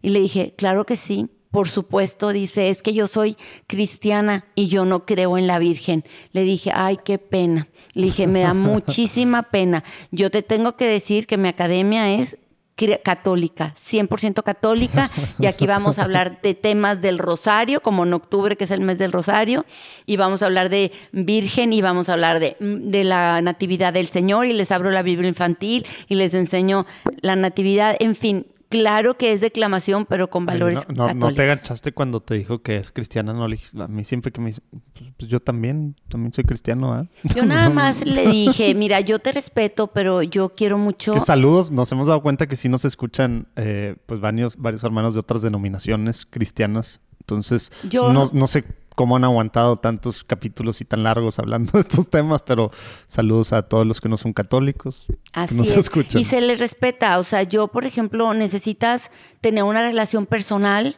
con Jesús y una relación personal con la Virgen y con el Espíritu Santo y con Dios para poder sentirlo. Yo puedo decirte que aquella persona es bien buena, pero si no tienes una relación personal con esa persona, no me vas a creer. O te digo que la naranja es deliciosa, pero si no la pruebas, no la vas a creer. Entonces yo No, y te... Aparte entran muchas, muchas cosas que a lo mejor como católicos no hemos sabido explicar o algunos hemos caído pues en otros temas por los que dicen es que adoran, es que tal, la, la Virgen, tal, cosas que pues no son ciertas, ¿verdad? No es lo que hacemos, etcétera, etcétera, ¿verdad? Sí. Pero pues también es mucho culpa nuestra, ¿verdad? Solamente la Virgen para mí es la madre de nuestro Creador y es además la intercesora más fuerte que hay, porque yo te aseguro que si Desde llega un primer- hijo, Desde el primer milagro. sí, si un hijo llega y me dice, mamá, ¿le ayudas a mi amigo? Nada más porque mi hijo me lo pidió, le voy a ayudar. O sea, yo ahorita, siendo una persona como soy, si mi hijo aboga por otro, yo le ayudo. Ayúdame, ayúdale a mi hermano, yo le ayudaré. ¿Por qué? Porque es tu hijo y, y una madre por su hijo hace todo. Entonces, estoy segura que Jesús hace muchas cosas y muchos milagros por intercesión de la Virgen María. Entonces, para nosotros los católicos, tener a María de nuestro lado es lo mejor. Y más que nada, pues en México, que la tenemos presen- presente en la Basílica de Guadalupe. Amo la Basílica de Guadalupe. Cada vez que voy a la Ciudad de México, hago una parada en la Basílica de Guadalupe. Y, y ahora que vamos a ir en noviembre, Javier, vamos a la Basílica de Guadalupe antes de hacer otro viaje que tenemos porque necesito verla, o sea, físicamente estar ahí. y me acuerdo que he ido y le digo, tú vete a hacer tus vueltas y déjame, me deja tres horas y, y todavía se me hace poco estar ahí. Entonces, Padrísimo. es una bendición. Ojalá después entren a mi página a ver todos mis poemas, pero vean el de, Sí, si el le de dan la para abajo, donde quiera que nos estén escuchando, si le dan para abajo, ahí van a ver, pues bueno, todos los, todos los links a todo lo platicado y obviamente a todos los datos de, menos el celular, todos los datos de Cristi. Pero fíjate que en mi página está contactos y ahí me pueden contactar. Ahí ponen algo y me llega mi mail y yo les puedo contestar con tranquilidad. Pero bueno, ya volviendo al tema, entonces empecé declamación, eh, seguimos en el encuentro de novios súper fuerte, eh, íbamos subiendo, como quien dice, de puestos hasta que llegamos a una, un área, bueno, a coordinar Monterrey. Este, y cuando coordinamos Monterrey, la tristeza fue de que los dos sacerdotes que estaban ya no estaban, uno se enferma y otro se va a vivir fuera y llorando decía, Señor, ¿qué vamos a hacer? Convocamos a todo el equipo y les dijimos, vamos a tener que eh, rezar el rosario con familia diario. Entonces, los lunes... Que eran sus asesores, digamos, eclesiásticos y... Pues, eran, sí, eran el padre Tibo y el padre Javier Hinojosa. El padre Javier se tuvo que ir, el padre Tibo se enferma y ya no nos puede ayudar y teníamos dos encuentros 12 fines de semana al año y no teníamos sacerdote. Entonces, obviamente, acudimos a, los sacerdotes cercanos, acudimos a los obispos de Monterrey, nos apoyaron y, la oración fue fuertísima. Hacíamos tres, cuatro rosarios diarios por familia, por día y se consiguieron cuando terminamos esos tres años, cuatro sacerdotes. Gracias a Dios que nos este, regaló esos cuatro sacerdotes, pero fue gracias a la oración. Y desde entonces yo he rezado mi primer misterio siempre es desde el Papa hasta la persona que está queriendo ser sacerdote. Siempre es por la Iglesia Católica y los voy nombrando. Antes los nombraba por nombre, ahora digo por todos los sacerdotes, jóvenes, ancianos, este, enfermos y sanos, este, en fin, así. importantísimo, ¿verdad? Esencial pedir por los sacerdotes y a veces pedimos por vocaciones. También. Y como que, ah, ya, sacerdote ya la libró. No, necesitan nuestra oración y ahorita más que nunca están, obviamente al demonio no le gusta que haya sacerdotes, están atacadísimos por todos lados. Así es, es súper atacados, demasiado. Y el Papa por afuera. no se diga y la Iglesia Católica más. Entonces, precisamente ahorita en octubre, este, el Papa Francisco nos pide algo extraordinario, que seamos misioneros todos, todos, todos, todos, o sea, absolutamente todos, así que no, no hay que parar de evangelizar, de llevar la palabra de Dios y sobre todo con nuestro ejemplo. Entonces siguió así la vida. Eh, en el 2010, en agosto del 2010, eh, una amiga me llama que su esposo se muere, voy a darle el pésame porque es de Bronzeville, voy allá y estando en una cena, me dice una de sus sobrinas, dice, qué lástima, eh, yo no tengo fe, yo no sé qué va a pasar con mi alma cuando yo me muera. Y, bueno, yo, ¿cómo que no sabes qué va a pasar con tu alma cuando te mueras? Yo había sido catequista siete años de mi vida en el colegio de mis hijos, entonces tres horas me tardo en catequizarla, en decirle lo que le pasa al alma, ¿verdad? Obviamente llegar con Dios plenamente, verlo cara a cara. Y me duermo pensando, Dios mío, o sea, gracias por todo lo que yo he vivido en mi vida, porque desde mi, desde mi niñez entraste a mi vida y eres mi mejor amigo. Yo le hacía cartas a Jesús desde mi niñez. O sea, querido Jesús, y le contaba toda mi vida escrito, así, toda mi vida tengo diarios de los cuales yo le escribía a Jesús. Entonces yo decía, ¿cómo es posible que no crea en Él? Pero ahí, a las tres horas que me levanto, a las siete de la mañana, porque me levanté, o sea, bien, no pude dormir bien, empiezo a escribir mi primer poema que se llama Donde la amistad y así se llama. Este se lo se lo lo vamos a poner también ahí en los show notes para el que lo quiera está hermosísimo, o sea, eres mi amigo del alma a quien siempre he de amar. Está precioso ese poema, son nueve párrafos, hermoso. Ahí lo ven, se lo hice a él y así empecé, luego hice arcoíris y así empecé a hacer tranquilamente los poemas. Después tuve una cosa muy fuerte que llegó una amiga y me dijo que ella la había escogido cuando ella tenía 47 años de edad y ella pero ella es, este, sabe eh, taquigrafía y le dictaba los poemas, le dictaba los poemas, pero esa persona yo la admiro mucho porque no nada más se los dictaba, sino que aparte se lo sabe de memoria en ese instante. Yo no tengo eso. Cuando me dijeron eso, yo tenía, estaba cumpliendo 47 años. Entonces dije, wow, a lo mejor Dios quiere lo mismo de mí, pero en otra forma. Entonces ese año hice cada, cada semana, cada tres semanas salía un poema, un poema, un poema, un poema. Yo decía, Señor, me estás utilizando para esto. Pero el poema más fuerte que puedo decirle se llama Sacerdote para siempre. También está explicado en mi libro. Y tengo que hacer una pestaña en mi página donde explique esto porque ya me lo han pedido y no lo he podido hacer. Este, estábamos... de hecho, lo estoy buscando aquí en los escritos. Ah, ya, sacerdote para siempre. Ya, digo, nada más sale el, poema. El poema, pero también está escrito y en canción en dos versiones, la canción sacerdotal y vocacional pero este, te digo que yo realmente siempre he admirado muchísimo a los sacerdotes, llevaba ya más de 10 años cuando esto pasó rezando por ellos, siempre en mi casa abierta. De hecho, hospedamos a un padre africano en, nuestra casa dos meses. Este, bueno, en fin, como les digo, mucha relación con ellos. Y, con mucho respeto, ¿verdad? Porque si, esa, ese sacerdote quiere que le hables de usted, pues le hablas de usted y tienes que respetar su forma de ser y en fin, muy padre. Pero ya para finalizar, este, esta, este momento fue muy fuerte porque estando de misiones en familia misionera un jueves santo, yo le digo a, a Jesús, estaba frente al Santísimo, abro la Biblia le digo, ¿qué quieres que yo escriba? Y sale la pesca milagrosa de Pedro, deja todo y sígueme.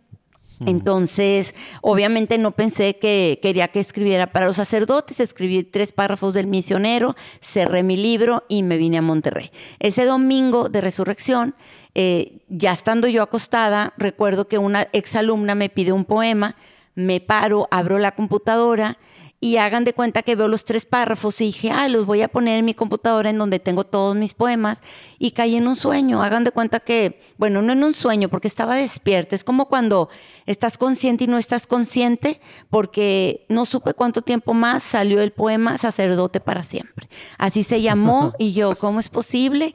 Este, ponía palabras que no estaba segura que eran así, pero pues así, así prácticamente sentí que el Espíritu Santo quiso que lo escribiera al día siguiente voy con Monseñor Juan José Hinojosa, que estaba aquí en Fátima, y llorando, que, yo nunca lo había visto que en llorar. Paz descanse, y ahí va su causa, ¿no? Ahí va su causa, yo creo que va a ser santo porque fue una gran, gran persona, un gran sacerdote. Me dijo llorando, Cristi, tú no lo escribiste, fue el Espíritu Santo el que lo escribió y esto se tiene que saber. No es un mensaje para ti, lo tenemos que publicar. Él lo publicó en la revista Siglo XXI.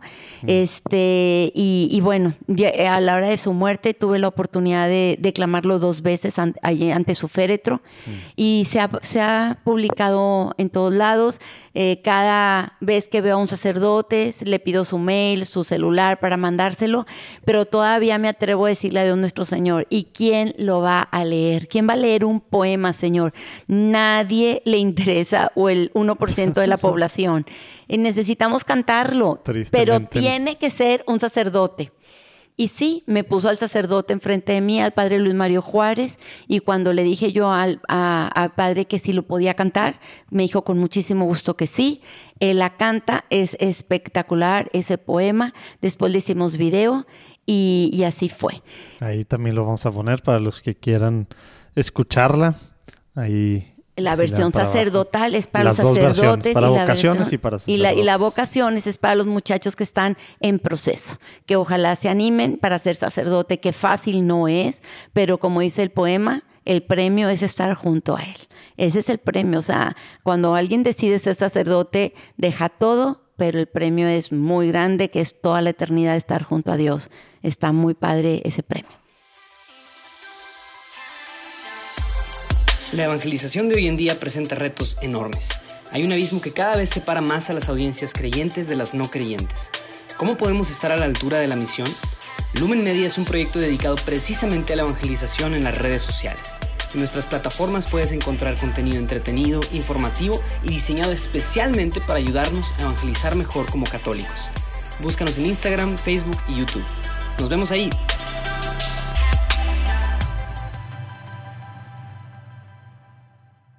Oye, y esto, digo, empezaste entonces a escribir los poemas, luego se dio este de, de, sacerdote para siempre.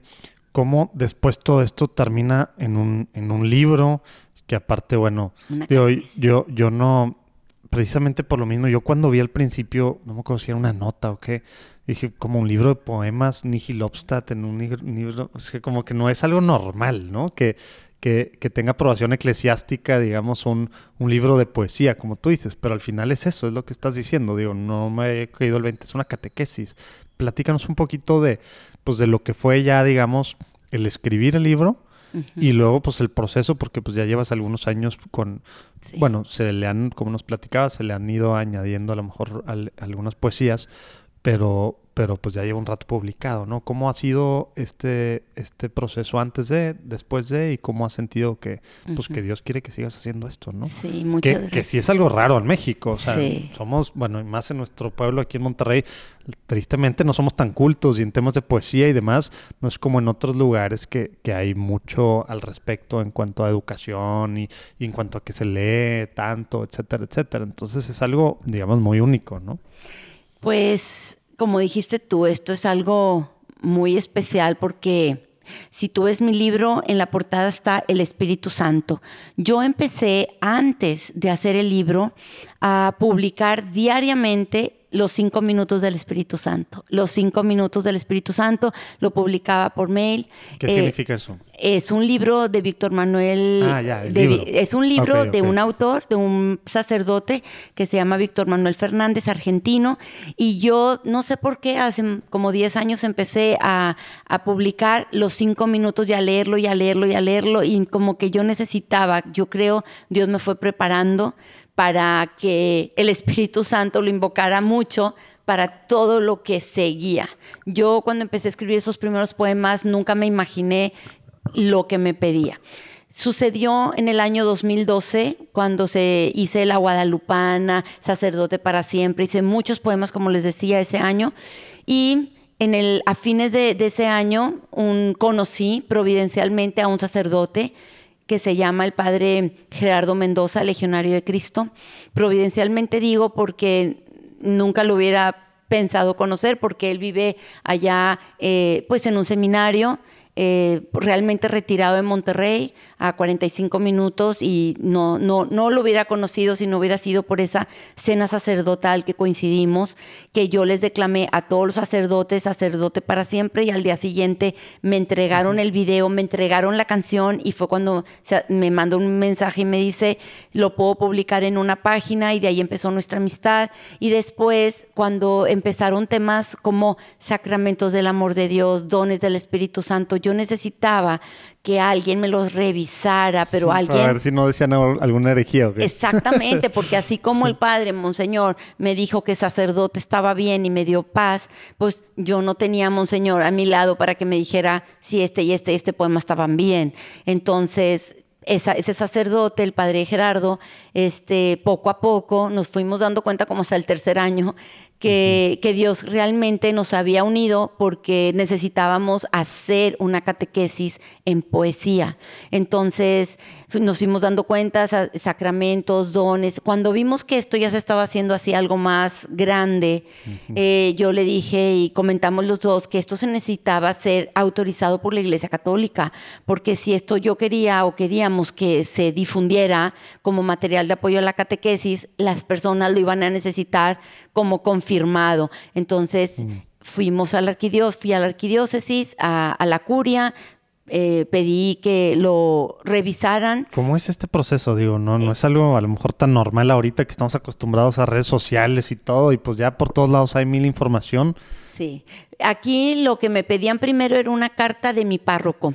Fui mm. con el padre, me, dijo que yo soy feligres de, Fátima, llevé esa carta al arzobispado y ahí se empezó el proceso. Eh, el padre doctor eh, Alberto Anguiano, este, me pidió que le mandara los poemas a través de, la, de mails, se los mandé y cada poema me lo mandaba corregido. Esta palabra hay que cambiar, esto hay que cambiar, esto hay que cambiar.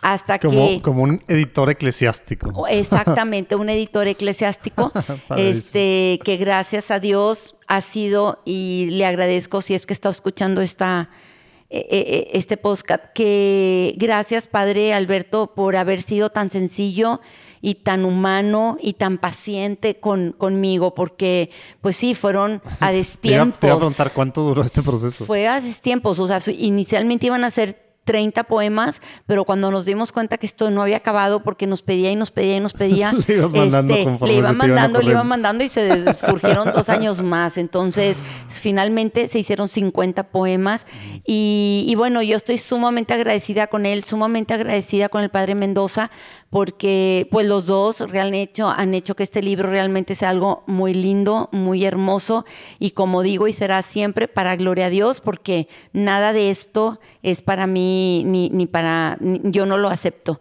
Este, ahora, el día 11 de mayo de este año, del 19, fue la presentación del libro. Y les quiero contar algo que de verdad me llena de alegría. Obviamente, este, pues el arzobispo tiene, o sea, me dio la carta de presentación de este libro, aquí está su, su, su escrito, pero pues una cosa es que te dé la presentación de, la, de, de tu libro y otra cosa es que esté físicamente en tu presentación del libro. Entonces, cuando me pregunta una amiga que qué sueños tengo, este, y yo nada más me quedo así callada, me dice, ¿tienes sueños materiales? Y pues fíjate que así como que me urja algo, ¿no? Me dice, es que como no tienes ningún sueño. Y le dije, sí, sí, sí, sí, pero fíjate que no es material, es un sueño. Me fascinaría que el arzobispo de Monterrey esté en la presentación. Actual presidente de la Conferencia del Episcopado Mexicano. Además, esté presente en la presentación de mi libro. Y todavía me dice, ¿y lo vas a invitar? Y yo, no, ¿cómo lo voy a invitar? O sea, no me atrevo a Está muy invitarlo. ocupado. O sea, pero bueno, para esto sí quiero decirles que el arzobispo y yo ya teníamos amistad porque una vez en la iglesia de Fátima me dijo, le falta un poema, el de la Virgen de Fátima. En un año van a ser los 100 años y le falta ese poema. Entonces, pues yo tengo su mail, hice el poema, se lo mandé, me lo autorizó. Este, o sea, sí me conoce, sí sabe quién soy, sí sabe, este, tengo fotos con él. En fin, o sea, varias veces estuve platicando con él. O sea, sabía quién soy, claro que sí. Entonces, pues me dice, invítalo, no pierdes nada. Entonces, lo invito, le mando un mail y luego hablo con su secretario. Para no hacerles el cuento más largo, providencialmente estuvo ahí. Eh, 15 minutos antes de las 8 llegó, porque le dije todavía al secretario, por favor que llegue puntual, porque yo empiezo a las 8. Entonces, este, si entran a mi página, van a poder ver la presentación de mi libro. Ahí está todo lo que me dijo el arzobispo, está lo que dijo el padre Anguiano, está lo que dijo el poeta, el que me enseñó a escribir, Alfonso Villarreal Martínez. Es, eh, está también lo que dijo mi esposo, lo que dije yo. Eh, mi, la presentación de mi libro fue en vivo, fueron 16 poemas declamados por 16 alumnos. Estuvo súper bonito, Padrísimo. estuvo increíble. Eh, esto fue el 11 de mayo, entonces esto todavía es para gloria a Dios. Pero mi sueño era que llegara con el Papa, o sea, todavía soñaba más que llegara con el Papa, que llegara con el Papa. Entonces una amiga va allá y le mando mi libro y se, se lo dan a través de, de un secretario. Este, le pongo mis datos para ver si me contestaba. Y luego me toca ir a mí el día 15 de mayo. Eh, no, no, no. Sí, sí, sí. Yo terminé mi recital y a los dos días ya estaba en Roma. Este, el 15 de mayo estaba yo en, ¿cómo se llama? Ahí en la audiencia con el Papa. Se lo alcanzo a dar, que también está en mi página, lo pueden ver. Este, se lo alcanzo a dar yo a la persona que, al guardia. El guardia se lo entrega al que iba manejando. Y pues providencialmente ya me llegaron las dos cartas que, del Papa, que también están en mi página, diciendo que muchas gracias por este libro. En fin, o sea, claro que no es el Papa, es alguien que Oye, representa al no- Papa. No, sé si cuando salga este episodio, me imagino que sí, eh, ya habrá salido la platicada que tuvimos con, con Daniel Ibáñez, que es el, el fotógrafo más joven del Papa ahorita, es un español, eh, que, que le escribió un par de veces al Papa y dice, digo, long story short, el Papa le habló a su celular. Wow. Y le, dijo- y le dijo, sí, tú eres el... eh", Y lo invitó dos días después a Santa Marta a la, a la misa y tal cual. Y luego, cuando estaba él ahí, le da, le da una carta y le pide, le pide que pida por, la, por el tío, que es sacerdote, de su novia, que es un sacerdote que está en una, eh, pues en una casa de, de- de sacerdotes pues, Retirado. retirados en un pueblo en España y que pida mucho por él, tal. Dos meses después le marcó el, el, el Papa, así tal cual, sin secretaria, sin asistente, que contesta la monjita y, ¿cómo, Francisco? ¿Eh? ¿Qué- qué? Sí, habla Francisco, pásame. O sea, o sea, el Papa dice, dice, nos platica Daniel, obviamente no ha de poder leer todas las cartas, ¿verdad? Pero sí lee muchísimas y de forma personal, si le pides algo, si le dices algo, si le compartes algo, Yo quiero pensar que está orando por las intercesiones que dice y también se toma bien y si hace algo, o sea, sigue siendo de estas historias que había de él en, Buenos Aires, ¿no? De que pues le hablaba al de este y todo súper personal, demasiado cercano a la gente. Es la misma persona que sigue siendo el Papa. O sea, tenemos un Papa súper cercano que estoy seguro que sí haber leído. Digo, no sé si él escribió tal cual la carta esa, pero estoy seguro que, que sí peló el libro, ¿ah? Pues le llegó por dos lados, así que bendito sea Dios y todo para gloria a Dios. Y bueno, mi ilusión es que este libro llegue a todos los sacerdotes del mundo que hablen español, que sepan español. te, iba a preguntar eso, ¿cuál es la idea? O sea, ahora... ¿Qué, ¿Qué sigue? Bueno, lo que sigue es que llegue a todos los sacerdotes.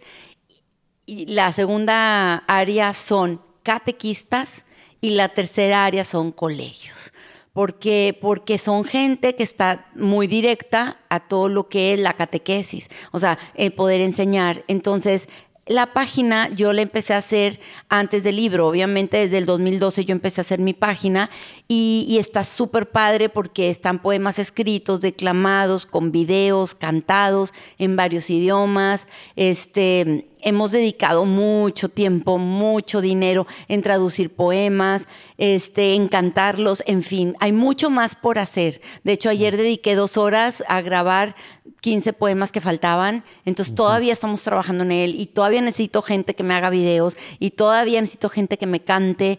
Este, Dios va diciendo quién tiene que cantar cada poema y yo no estoy casada con ninguno, o sea, puede haber de sacerdote para siempre tres versiones si alguien quiere, o sea, pero lo que digo es que hay mucho, mucho por hacer todavía con este libro, pero le doy gracias a Dios que, bueno, yo además de todo esto tengo un apostolado que si alguien quiere, me puede contactar a través de mi página para que lo agregue. Todos los días les mando seis oraciones diferentes de, seis diferentes sacerdotes.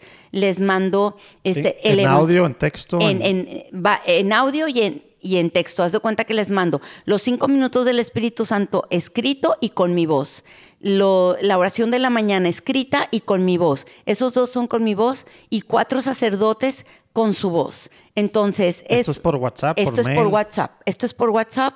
Este, yo todos los días hago este apostolado y en la noche, oración de la noche y con mi voz. Entonces, esto, esto lo hago para que difundamos y difundamos y difundamos lo que es la palabra de Dios.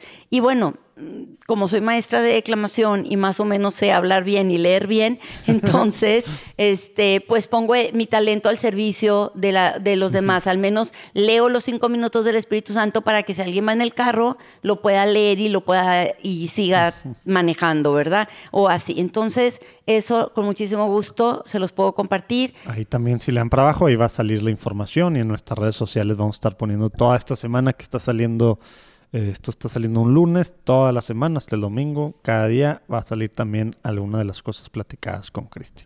Y esto sale porque uno de los padres es el arzobispo de Tuxtla, que es el monseñor Fabio, Fabio Martínez, y yo no tenía de primera mano su audio. Esperaba que alguien me lo mandara y yo, Dios mío, quiero que sea de primera mano, quiero que sea de primera mano, quiero conseguir. Para no hacerles el cuento largo, un sacerdote me hizo el favor de conseguirme su contacto y a, través, a, raíz de eso este, nos llegamos a ser amigos, vino a Monterrey y estuvo aquí en mi casa providencialmente cenando este, tres horas y él, o sea, como digo yo, nadie es profeta en su tierra. Primero se fueron 200 libros a Tuxtla Gutiérrez para que él compartiera a los sacerdotes que en Monterrey, pero en Monterrey ya, ya se entregaron también hace poquito, ahora en agosto. Pero eso fue en enero. Este, luego él me pide que en la conferencia episcopal mexicana le entregue a todos los arzobispos, cardenales, obispos eméritos, este, el libro. Entonces se los autografío a todos con mi teléfono y todo para que todos me digan que si en Durango quieren 60 libros para los sacerdotes, que si en Chihuahua. con esa parte? ¿Tienes gente que compra los libros y los apoya? ¿Tú estás, digamos, aportando eso? ¿Cómo funciona? Porque a lo mejor hay gente que dice, bueno, yo no conozco a sacerdotes, pero yo quiero comprar 100 libros para que le mandes a sacerdotes. cómo pasa eso? Bueno, Digamos, ya en la práctica, que a veces Sí. bien padre todo, pero en la práctica pues nos podemos atorar. Sí. Entonces, si hay gente que le interesa ayudar, pues que... que me llame, que me llame a mí personalmente, este, y yo con muchísimo gusto me pongo de acuerdo con ustedes. A todos los sacerdotes yo se los voy a regalar, porque fue una promesa que yo le hice a Dios. De, de todos estos libros yo no gano prácticamente nada, porque lo que se llega a vender se vuelve a invertir. Ya se vendieron los dos primeros, los dos mil primeros libros y se regalaron entre venta y regalo, y mandé a hacer tres mil libros más, que ahorita me quedan solo 500, porque ya se fueron a Yucatán 850, se fueron así. O sea, ya tengo muchas partes de la República que ya se han mandado a la Ciudad de México, ya se mandaron a los sacerdotes, muchos legionarios, este, en fin, se ha divulgado por muchos lados, pero ahora lo que sigue son las catequistas. Y pasó algo bien chistoso porque yo le decía a Dios, es que dime si de verdad quieres que yo siga con las catequistas porque es otro problema, es otro, es, o sea, yo vivo muy ocupada, o sea, imagínate Y que doy aparte de clase. sacerdotes, Dios quiera, van a hacer toda su vida, ¿verdad? O sea, puedes... Catequistas pueden cambiar de año a año y ya es otra cosa llegar con No, sí, yo sé, catequista. pero pues como quiera es lo que tenemos que hacer porque son las que están directamente con los alumnos. Claro. Entonces, este, le dije yo, le puse una prueba a Dios nuestro Señor y le dije, este jueves eh, se lo entregamos a, a muchos sacerdotes en Monterrey y se fueron 150 libros a Saltillo, a todos los sacerdotes de allá. Le dije, si alguien me contesta algo de eso, es que quieres que siga con las catequistas. Necesito que me des una prueba porque de verdad sí me está desgastando todo esto. Y en ese instante que volteo a mi celular, un padre, el padre Vicente Leamar, me manda una foto de, del libro con, el separador y me dice, no pude estar en el retiro, en el refugio en Monterrey, pero mira lo que me llegó a mi habitación. Muchísimas gracias, porque yo lo conocía. Muchísimas gracias. Ya está en mi página, si quieren meter en, en galería de fotos, ahí está él. Este, en fin, o sea, dices tú, más rápido, señor, no puedes contestar. Entonces, pues tengo que seguir con esta tarea. Cada quien en la vida tiene misiones y esta misión es muy fuerte. Y, y bueno, si alguien me quiere ayudar en decirme, oye, yo conozco a fulano de tal en tal colegio, yo conozco a tal colegio, yo te ayudo, déjame ayudarte, yo estaría feliz. O sea, yo necesito gente que me ayude a promocionar esto y, y, pues yo se los agradeceré infinitamente. También este otro apostolado es que también regalo mantas. Eh, ahorita en la Basílica de Guadalupe está la manta de la Virgen de Guadalupe y la O sea, del cuando perdón. dices mantas, digo, sí vi algo así en tu página, pero ¿qué, Son, haz cuenta que es el poema puesto en una manta y puesto en la iglesia. He hecho cuatro, igle- eh, cuatro vírgenes. La Virgen de Fátima está aquí en Fátima, la manta. La Virgen de Lourdes está en la iglesia de Lourdes, en Canadá. Eh, la Virgen de Guadalupe está en la Basílica de Guadalupe, pero también está otro poema que se llama Perdón Incondicional en el confesionario. Y la Virgen de María Reina de la Paz, hay como 20 distribuidas por toda Santa Catarina con el Padre Napo que que tan gentilmente me ha pedido esas mantas y yo se las he regalado con muchísimo gusto. Si alguien necesita mantas porque su iglesia se llama Guadalupe, Lourdes, Fátima o María Reina de la Paz, yo con gusto se las regalo. Siempre he dicho que lo que uno regala para Dios te lo devuelve con creces. Entonces, a mí me lo ha devuelto con creces. Gracias a Dios por tantas bendiciones recibidas, especialmente por mi trabajo, por mi familia y, por tantos amigos hermosos y amigas. Entonces, este, en, en mis posibilidades, lo que yo pueda dar, también separadores. He regalado muchos separadores de misionero, de perdón incondicional, este, de, de lo que quieran también puedo puedo compartirlos. Eh, los libros, la verdad, empecé a venderlos a 150 pesos. Ahora, con tal de que los compren, se los dejo a 50, nada más el costo de recuperación para que se hagan y se hagan y se hagan más, que más niños puedan tener estos libros en sus manos en vez de leer otras cosas que lean cosas lindas. Este, Oye, y eso, a ver, platiquemos, porque una barrera, regreso yo, y no es que nos esté echando a nosotros como cultura, simplemente es la realidad. La literatura a veces intimida a muchos, ¿verdad? Y eso mucho ha sido pues, culpa de nosotros mismos y del sistema educativo y nosotros mismos como papás, como todo, ¿no? O sea, no, no es culpa de echar culpas a nadie, nosotros, cada quien.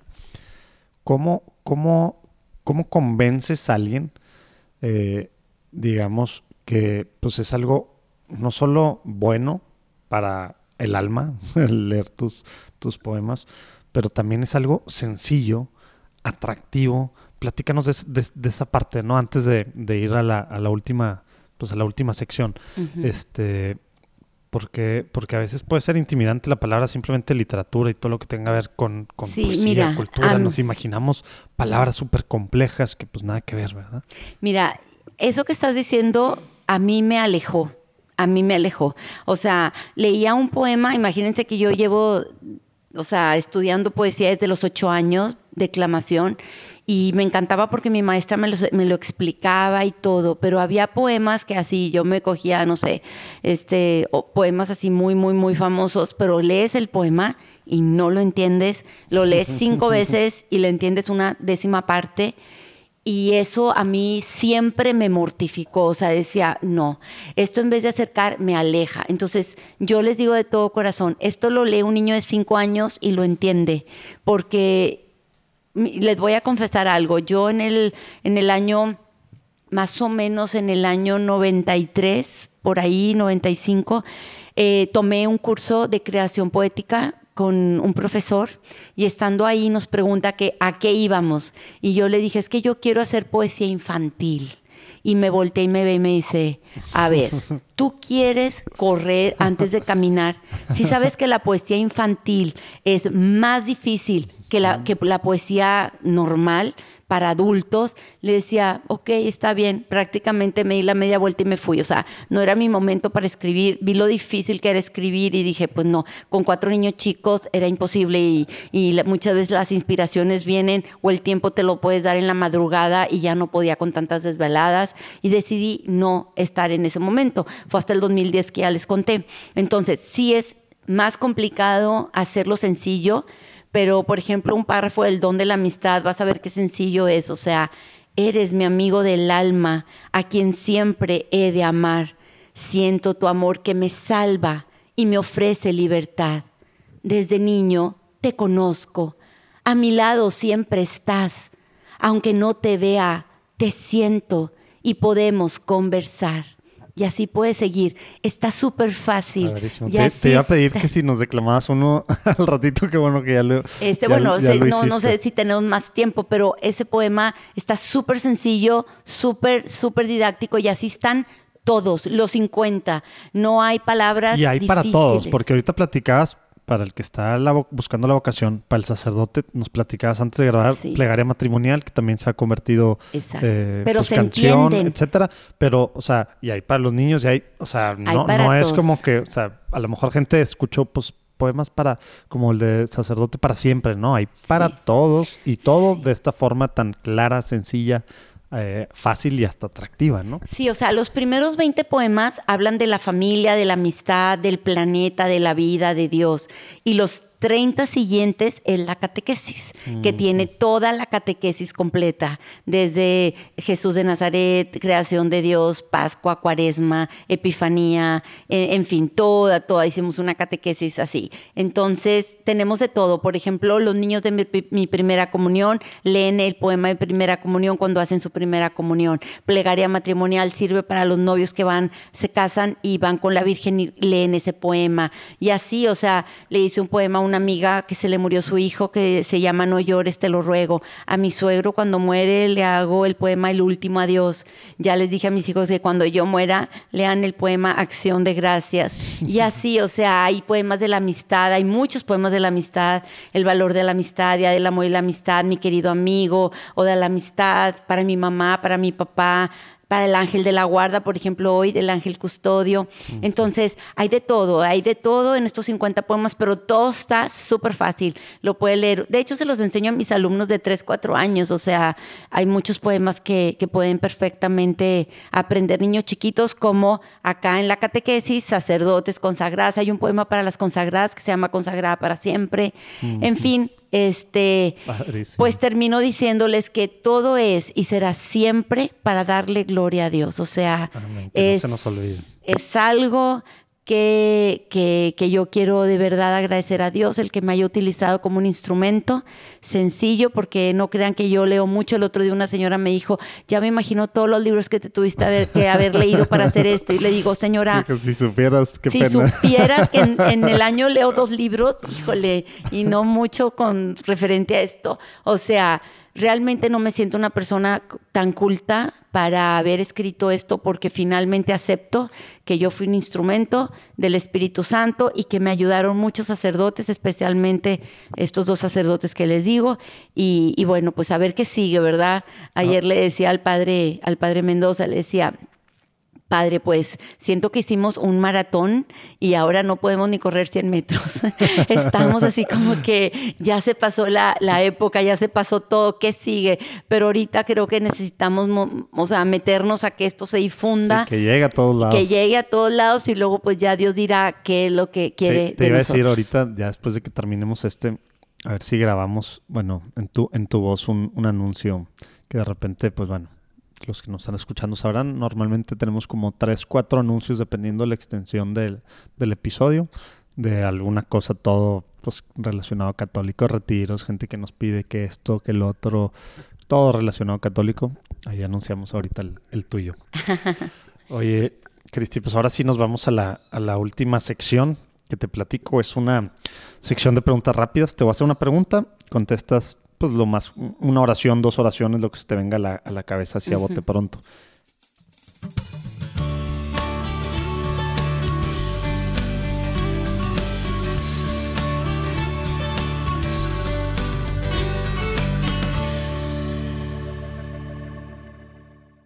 Vamos a empezar con una que la verdad no es parte de, pero que a mí se me hace muy importante por todo lo que nos has platicado y hace rato la agregué. Si nos pudieras decir, tú que has estado muy cercana y estás muy cercana a los sacerdotes y tuviste todo este, pues caerte en 20 después de, pues para empezar desde, desde la visión, el sueño que tuviste, danos, si nos puedes dar dos tips para, para ese primer acercamiento con los sacerdotes. ¿Cómo podemos acercarnos con un sacerdote para, pues para estar ahí para ellos, para que eventualmente se, se conviertan amigos? Porque a veces la barrera es el acercamiento, ¿no? Y más si no hemos tenido, Dios dices, en, en, casa de tus, de tus suegros, pues tenían adoptado casi a un sacerdote, etcétera.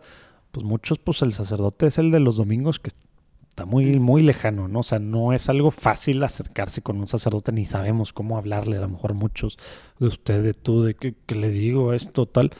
Si nos pudieras dar dos tips muy concretos para este primer acercamiento.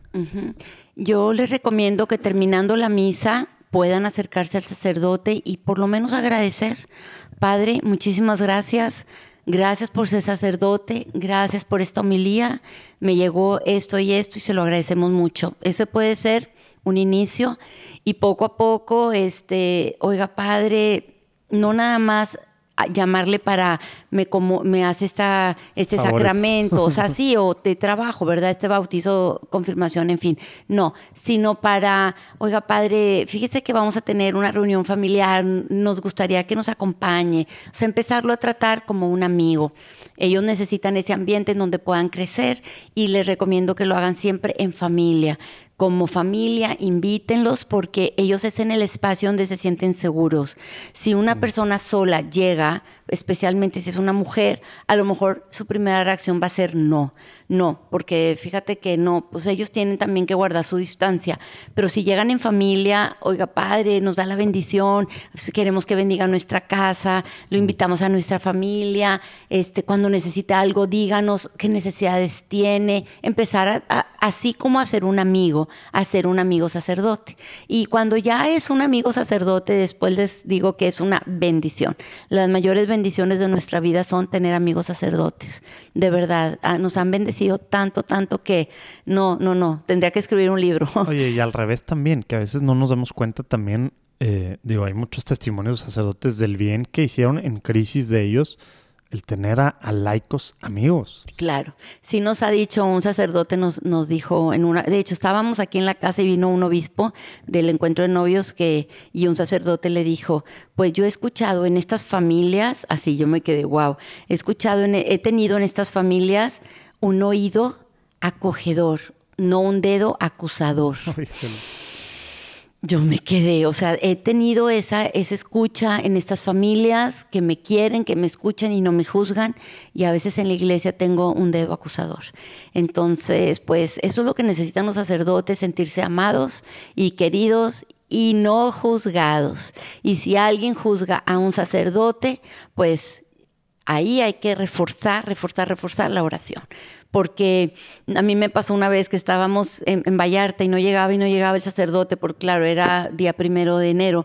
Y yo le decía a mi marido, te lo juro que no me importa que llegue este borracho, o sea, no me importa, pero que llegue. O sea, no, no, no, no, no tanto, ¿verdad? Pero dando a entender que llegue, porque sin él, imagínate, estaba llena la iglesia, nadie puede consagrar.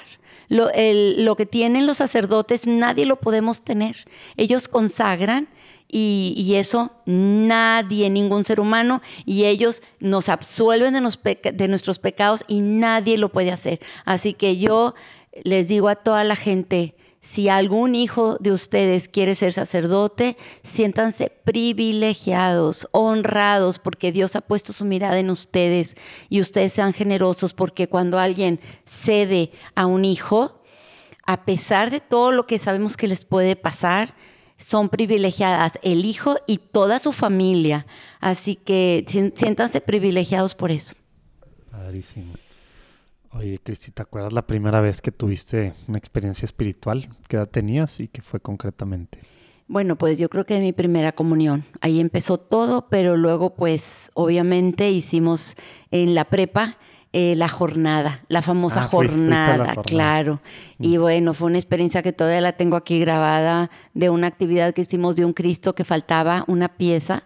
Este, y luego la pusimos y pues tener a Cristo en tus vidas fue muy fuerte para mí eso, muy, muy fuerte. Me acuerdo cuando nos hicimos novios, Javier y yo le decía, cada vez que vengas quiero que leamos la Biblia cada vez que vengas quiero que me la expliques, porque a mí me atrajo mucho que estuvo en el seminario. Pues como les digo, no somos normales, somos raros, pero Javier y yo hicimos una oración este, inventada por nosotros y diario la, la, rezábamos. Cada vez que nos veíamos, la rezábamos. Esa oración que inventamos él y yo. Entonces, pues es lo que nos ha salvado. Javier y yo somos de carácter los dos fuertes, los dos somos autoritarios y no ha sido fácil. Este, decía, no, pues este parece, como se dice, una guerra de poderes a veces, porque es la verdad. Los dos somos exitosos, los dos somos autoritarios, los dos queremos imponer muchas veces nuestra forma de ser, pero pues Dios nos ha, mantenido unidos, nada más que Dios. Entonces, sí se puede, crean en el matrimonio siempre y cuando Dios sea el centro. Si Dios no está como cuerda de tres hilos en su matrimonio, desde ahorita les auguro que va a estar muy difícil que permanezcan unidos en su matrimonio. Si aún nosotros que estamos unidos a Dios, a veces dices, Diosito, por favor ya ayúdanos, estamos hundiéndonos. Imagínate si no estuviéramos con Él, ya estuviéramos, ya, ya fuéramos parte de la triste estadística, que es el 50%. Ahorita el 50% de los matrimonios se divorcian. Es muy triste la estadística. nuestro estado está en México como que en los primeros lugares, ¿verdad? Así es, Monterrey, Nuevo León está muy fuerte. ¿Por qué? Pues porque eso, lo estamos sacando, lo estamos sacando de la jugada. Y pues sin Dios está imposible. Complicadísimo. Oye, ¿tienes algún santo patrón o algún santo favorito? Este, yo amo muchísimo, más que santos, eh, a Jesús de la Misericordia. Mm. Este, tengo aquí en mi casa eh, el Jesús de la Misericordia del tamaño original. Este, porque una amiga mía que me pinta los cuadros, ella fue a Polonia, lo vio y dijo, ¿a quién se lo voy a pintar? y nosotros estábamos en ese momento construyendo esta casa y ese iba a ser su santuario en ese espacio y le dije, tú dime qué quieres que se ponga aquí. Y cuando mi amiga la semana siguiente me dice, tengo esto y no sé a quién, le dije, es aquí. Aquí debe estar ese Jesús de la Misericordia. Entonces, obviamente yo soy fan del Jesús de la Misericordia y siempre voy a decir, Jesús en ti confío, Jesús en ti confío. Y, y, ese para mí es mi jaculatoria todo el tiempo estoy. Ya, te adelantaste a la próxima pregunta. Sí, todo el tiempo es Jesús en ti confío, Jesús en ti confío. que ahora va a ser, de hecho, pues ya, ¿qué es? Pasado mañana, Santa Faustina, ¿no? Bueno, creo que es que, que, lo mandaba ahí en algunos grupos el domingo que estábamos, bueno, en misa, es que en el misal, en algunos misales vienen los santos de, de la semana tenemos el roster así súper, así súper fuerte esta semana. Y, Sí. y creo que cerrábamos con San- eh, Santa Faustina. Hay un poema que les recomiendo mucho que lean, sinceramente, que es de los más bonitos, que se llama Perdón Incondicional. Y este lo saqué el día, el 8 de diciembre, que empezaba el año de la misericordia. Está muy fuerte cómo se escribió ese poema. Está muy fuerte que vino un sacerdote y bendijo ese poema y bendijo a toda la gente que lo leyera y dijo, debe de salir el día, el padre Ricardo Garduño dijo, debe de salir el día 8 de diciembre y ese día salió y es muy fuerte, pero muy fuerte. Y, y ese es mi consejo, que, que de verdad perdonemos a toda la gente que tengamos que perdonar para poder sentir plenamente, como dice el poema, el perdón de Dios. Tú puedes irte a confesar, pero si tú tienes problemas con varias personas, aunque Dios te perdone, no vas a sentir su perdón plenamente hasta que tú vayas y perdones, aunque tú no tengas la culpa. Eso es lo más importante. Y el poema lo dice, vas a recibir de mí una fuerza divina para poder perdonar, porque humanamente no podemos perdonar. Si yo digo, ay, yo te quiero perdonar, no voy a poder. No puedo, o sea, porque humanamente no estoy hecha para perdonar. Si yo le pido a Dios su ayuda, entonces voy a poder perdonar. Y el ejemplo no lo da cuando está en la cruz y antes de morir dice a su Padre, perdónalos porque no saben lo que hacen. Y ese ejemplo es el mayor perdón que nos puede dar. Y aunque alguien te haya ofendido muchísimo, tú no vas a poder perdonar hasta que le pidas a Dios esa fuerza que es el Espíritu Santo para que perdones. Léanlo, búsquenlo en mi página que se llama Perdón Sí, ahí Incondicional. ponemos también los- en los show notes este link ahí, ya, ya lo encontré. Ujú. Padrísimo. Y también está en video. Ah, muy bien, ese no, no lo vi. Oye, Cristi, ¿qué significa ser católico hoy en día? Ay, pues significa tener el coraje y el valor de hablar de Jesús. A pesar de que vayamos a ser juzgados, a pesar de que vayamos a ser, pues, como está pasando, ¿verdad? Esas personas las admiro muchísimo que se pusieron de valla en la catedral, se pusieron de valla para qué? Para que no le hicieran daño a su iglesia. Son valientes. Hincados orando todo el tiempo. hincados orando, viva Cristo Rey, viva Cristo Rey. Y eh, Oye, y a mí lo que me dio coraje de eso, no eran tantos católicos, eran bien poquitos, digo, las fotos ahora, del, digo, para los que no saben que, eh, de qué estamos hablando, los que nos escuchan, sábado pasado, que fue creo que el último sábado de septiembre, 28. eh, los pañuelos verdes, que es un movimiento que empezó en Argentina, eh, pro aborto, etcétera, literal, haz de cuenta, ves el, el póster, citaron a- para comienzo de su marcha a favor del aborto en el atrio del Templo de San Francisco. Obviamente, pues que era eso, pues quería decir que iba a haber algo contra la iglesia, físicamente, como ha habido en muchos países, ¿no? Vandalizar, eh, aparte obviamente insultar y hacer lo que sea, pero vandalizar las iglesias. Si no tienes tantas cosas, tantos edificios en la Ciudad de México, no, en el atrio de una iglesia tenían que juntarse, ¿verdad? Y bueno, pues algunos católicos, no tantos, pero pues estaban hincados, ahí vamos a poner algunas fotos también, hincados pues de rodillas ahí viendo, digo, orando, mientras pues bueno, luego hasta intentaron, que bueno, quemaron una partecita de una, de una puerta de la catedral, ¿verdad? Pero... Pues necesitamos más gente Pero así. son bien poquitos y somos tantos los católicos y no estamos saliendo de nuestra zona de confort. Necesitamos hablar, decir lo que está bien y lo que está mal y sin miedo a, a ser juzgados o, o quizá lastimados, porque esas personas hasta pudieron ser lastimadas. A mí no me da pena hablar de Jesús. Yo lo que los invito es que si no lo conocen, mínimo por curiosidad, acérquense. No pierden nada, no pierdes nada. Cuando lo conoces, realmente llegas a enamorarte tanto, tanto de él que, que se llegas a una relación real y, y continua. O sea, está presente siempre, siempre. Fíjate, hoy, hace tres años, mi esposo tuvo un accidente muy fuerte. Y, y lo único que me dio paz, lo único, lo único que me dio paz fue rezar y rezar en voz alta. Nada me daba paz, este, que eso, y rezamos y rezamos y se hizo una cadena de oración tan grande, tan grande, porque estuvo tres días en un coma inducido, tan grande que Dios me hizo el milagro.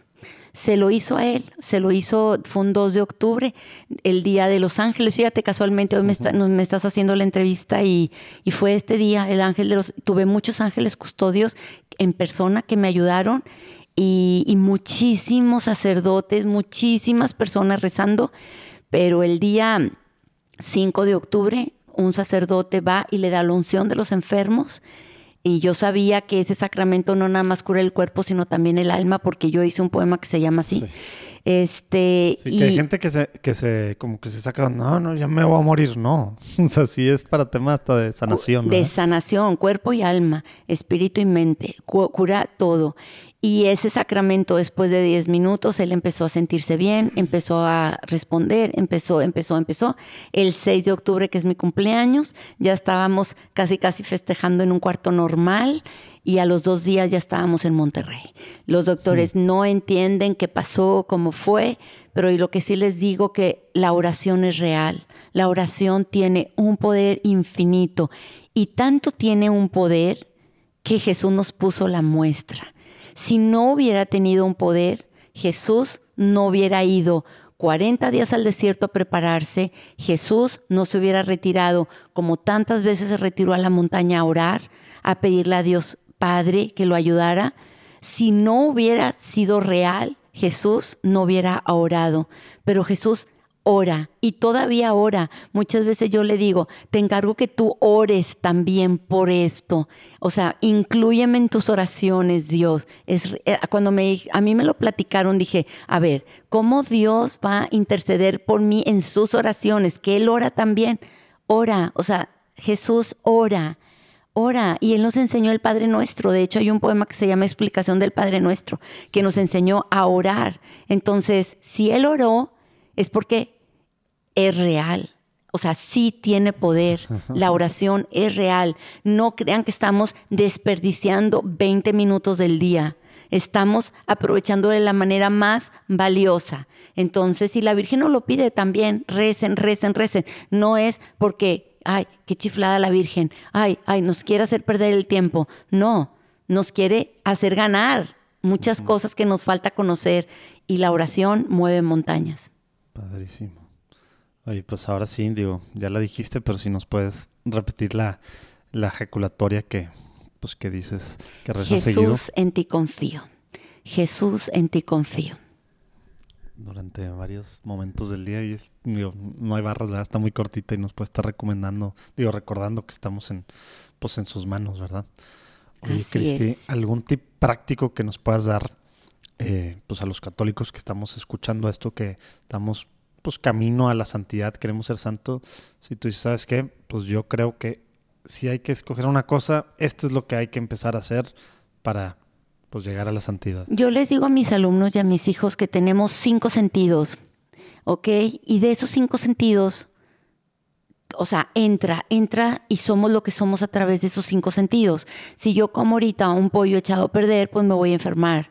Si yo veo algo malo, me va a caer mal en mi mente, en mi corazón, si yo escucho algo malo. Entonces yo les recomiendo que cuidemos los cinco sentidos. O sea, no hablar mal de nadie, que de nuestra boca no salga nada malo de nadie, que de nuestra vista tratemos de ver todo lo bueno, o sea, tanto lo bueno en los demás, porque podemos enfocarnos en lo malo, pero también cosas buenas, o sea, si, si hay programas que nos afectan porque hay mucha violencia, no hay que verlos, retírense de esas cosas, o sea, y escuchar cosas que no son correctas, aléjate, este, y bueno, no se diga tocar, ¿verdad? Y, y alabar entonces, que de nuestra boca salgan alabanzas a Dios, que, que, veamos programas lindos, les recomiendo, me encantan, aunque son cristianos, me encanta ver todas las películas de ellos. Les puedo recomendar este Reto de Valientes, eh, Facing the Giants. O sea, hay muchas películas que vuelvo y vuelvo a ver porque digo, es verdad, esos son verdaderamente historias reales. Y también, pues, que nos cuidemos, ¿verdad?, de, de todo lo que está en el exterior. Y si vamos este, a vivir, pues que sea positivamente. O sea, ponte los lentes rosas, que veas la vida lo mejor que puedas, obviamente sin, sin, sin negar lo malo, ¿verdad? Pero que de nosotros seamos ese ejemplo, eh, ese cirineo, eh, esa luz, esa sal para el mundo y que nosotros podamos ayudar a los demás y que ese sea nuestro legado, o sea, dar y recibir amor, porque pues es lo único que nos vamos a llevar, no nos vamos a llevar nada en esta vida más que lo bueno que hicimos y lo bueno que dijimos y, nada más. Entonces, pues amar y ser amados, como es el primer mandamiento que Jesús nos dejó. Ámense los unos a los otros como yo los he amado. Amén. Oye, Cristi, ¿algún libro que nos puedas recomendar? Y obviamente el tuyo va a estar súper recomendado por todos lados, pero alguno tú que creas que nos puede, pues que nos puede servir. A mí me gusta mucho El silencio de María, este, ver la vida de María, cómo, cómo fue, cómo vivió, o sea, conocerlo un poquito más, a mí me encanta y también les recomiendo, aunque parezca raro, leer la Biblia, o sea, lean la Biblia, este, pues sí, ¿verdad? O sea, ese libro que a veces lo tenemos, de hecho yo tengo dos y a veces la leo y a veces no, y, y qué triste porque es, o sea, ahí está vivo Dios les recomiendo mucho leer la Biblia y leer libros que te lleven a ser mejor persona. Eso es lo que yo les recomiendo. A mí me, nutren. Este libro mío se llama Poemas que nutren el alma porque realmente me nutren y, yo les recomiendo que lean libros que los nutran que les den vida, que los hagan ser mejores personas. Obviamente hay muchos libros de santos, también de la Madre Teresa de Calcuta, de muchos santos que nos ayudan a ser mejor personas, pero pues algo que te haga sentir mejor. Muy bien. Oye, para terminar, Cristi, algo que, quisieras, bueno, nosotros de Platicando en Católico y los que nos escuchan, agregáramos a, nuestras, eh, nuestras intenciones diarias en nuestra oración personal, ¿por qué quisieras que pidiéramos? Mi primer misterio yo lo rezo por el Papa y toda la Iglesia Católica. El segundo misterio yo lo rezo por todas las ánimas del purgatorio y especialmente por las que más lo necesitan, si se están muriendo en ese momento. El tercero siempre lo rezo por las familias unidas y desunidas y menciono a mis hijos, a mis nueras y así. El cuarto misterio lo rezo para reparar los corazones de Jesús y de María, porque hemos hecho muchas cosas malas y, rezo, yo creo, eh, o sea, lo que reza el poema de la Virgen de Fátima lo van a ver. Este, y el último, por todas las personas que me han pedido oración, que no olviden nada de las personas que nos están pidiendo oraciones por la gente enferma, este, los movimientos católicos y por todas las personas que nos piden oración. Es muy importante rezar unos por otros, no nada más rezar por mis cosas, sino por rezar por los demás. Entonces, yo los invito a que cuando recen tengan en cada misterio como una intención, una intención para que este, le pongas como más énfasis, como más fuerza a ese misterio y, y como que te motive más a rezar. Ese es mi consejo. Padrísimo, muchas gracias. Oye, pues Cristi, muchísimas gracias por, por este tiempo, por esta platicada. Eh, pero no vamos a dejar que te nos vayas, algo que siempre hacemos y por eso estamos platicando contigo. Recomiéndanos por favor a dos personas que tú crees que, pues por su testimonio y por lo que están haciendo en su trinchera dentro de la iglesia, pues están extendiendo el reino de Cristo aquí en la tierra. ¿Con quién dos personas crees que, que podamos platicar? Wow, pues hay se, se, vale de cualquier lado, ¿eh? Platicamos con gente de todo el mundo. Miren, hay muchos, muchos, muchos sacerdotes que yo admiro, que podría darte una lista de ellas, pero si vamos a los laicos, yo queremos muchísimo a Juan Ángel Ruiz, es un, es un amigo entrañable. Eh, tenemos más de 10 años de estarlo viendo cada semana. Él quedó cuadripléjico hace, pues él tenía 16 años y está cumpliendo ya 42 hace 26 años ya de ese accidente. Y, bueno, es una persona que te inspira tanto, tanto, tanto, tanto, porque eh, si hablamos de alguien que vive en primera persona el Evangelio, es él, porque Él, o sea, vas y Él te dice que Dios es amor y que todo es hermoso y bueno, su vida es un ejemplo para nosotros y tenemos el privilegio de conocerlo, de ser súper amigo de, de Él y de su mamá y de su familia. Así es que Juan Ángel Ruiz, él ahorita está viviendo en Marín. Así que ya estamos yendo una vez al mes a visitarlo, cuando antes íbamos cada, cada viernes. Pero bueno, y el otro que también a mí me ha inspirado muchísimo, que su libro también es eh, muy bueno, el de acero. Este, Se llama eh, Pablo Ferrara. también está en muy similares circunstancias. Él era triatlonista, eh, hacía mucho deporte y empezó con una enfermedad que se llama ELA y eso le ha hecho que pues ya no camine, de hecho ya no habla, ya respira con un respirador artificial, está en una silla de ruedas, pero la verdad, le hablo de ellos y se me corta la voz porque son un ejemplo a seguir. Si me está oyendo Pablo, si me está oyendo Juan, yo los admiro mucho a los dos. ¿Cuántas veces nos quejamos porque mil, miles de cosas, pero ellos dos desean vivir y desean cumplir su misión porque a pesar de lo que están viviendo, ellos quieren vivir, sirven a Dios y a la iglesia. Así que cuando uno voltea para atrás y ve ese tipo de testimonios, dices, yo no tengo más que agradecer a Dios que vivo, que puedo ver, que puedo hablar, que puedo caminar. En fin, este, con todo cariño les mando un gran saludo a Pablo y a Juan Ángel. Los quiero muchísimo y felicidades Juan por el ser hoy el Día de los Ángeles. Eres un ángel para todos nosotros. Y bueno, Cristi, pues muchísimas gracias por la platicada de nuevo.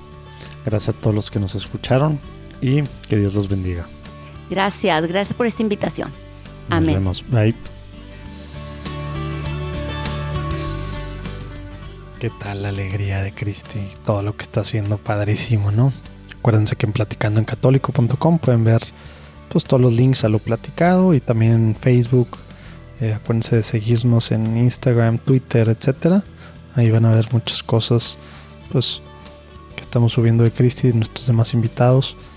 La próxima semana no te pueden perder el episodio que tenemos con Monseñor Jorge, eh, que es un monseñor que está en Denver, que es el encargado allá del Ministerio de los Hispanos. Está muy muy pegado a los hispanos, padrísimo. Acuérdense también de darnos seguir en Spotify, en donde quiera que estén. Dios los bendiga. Nos vemos el próximo lunes.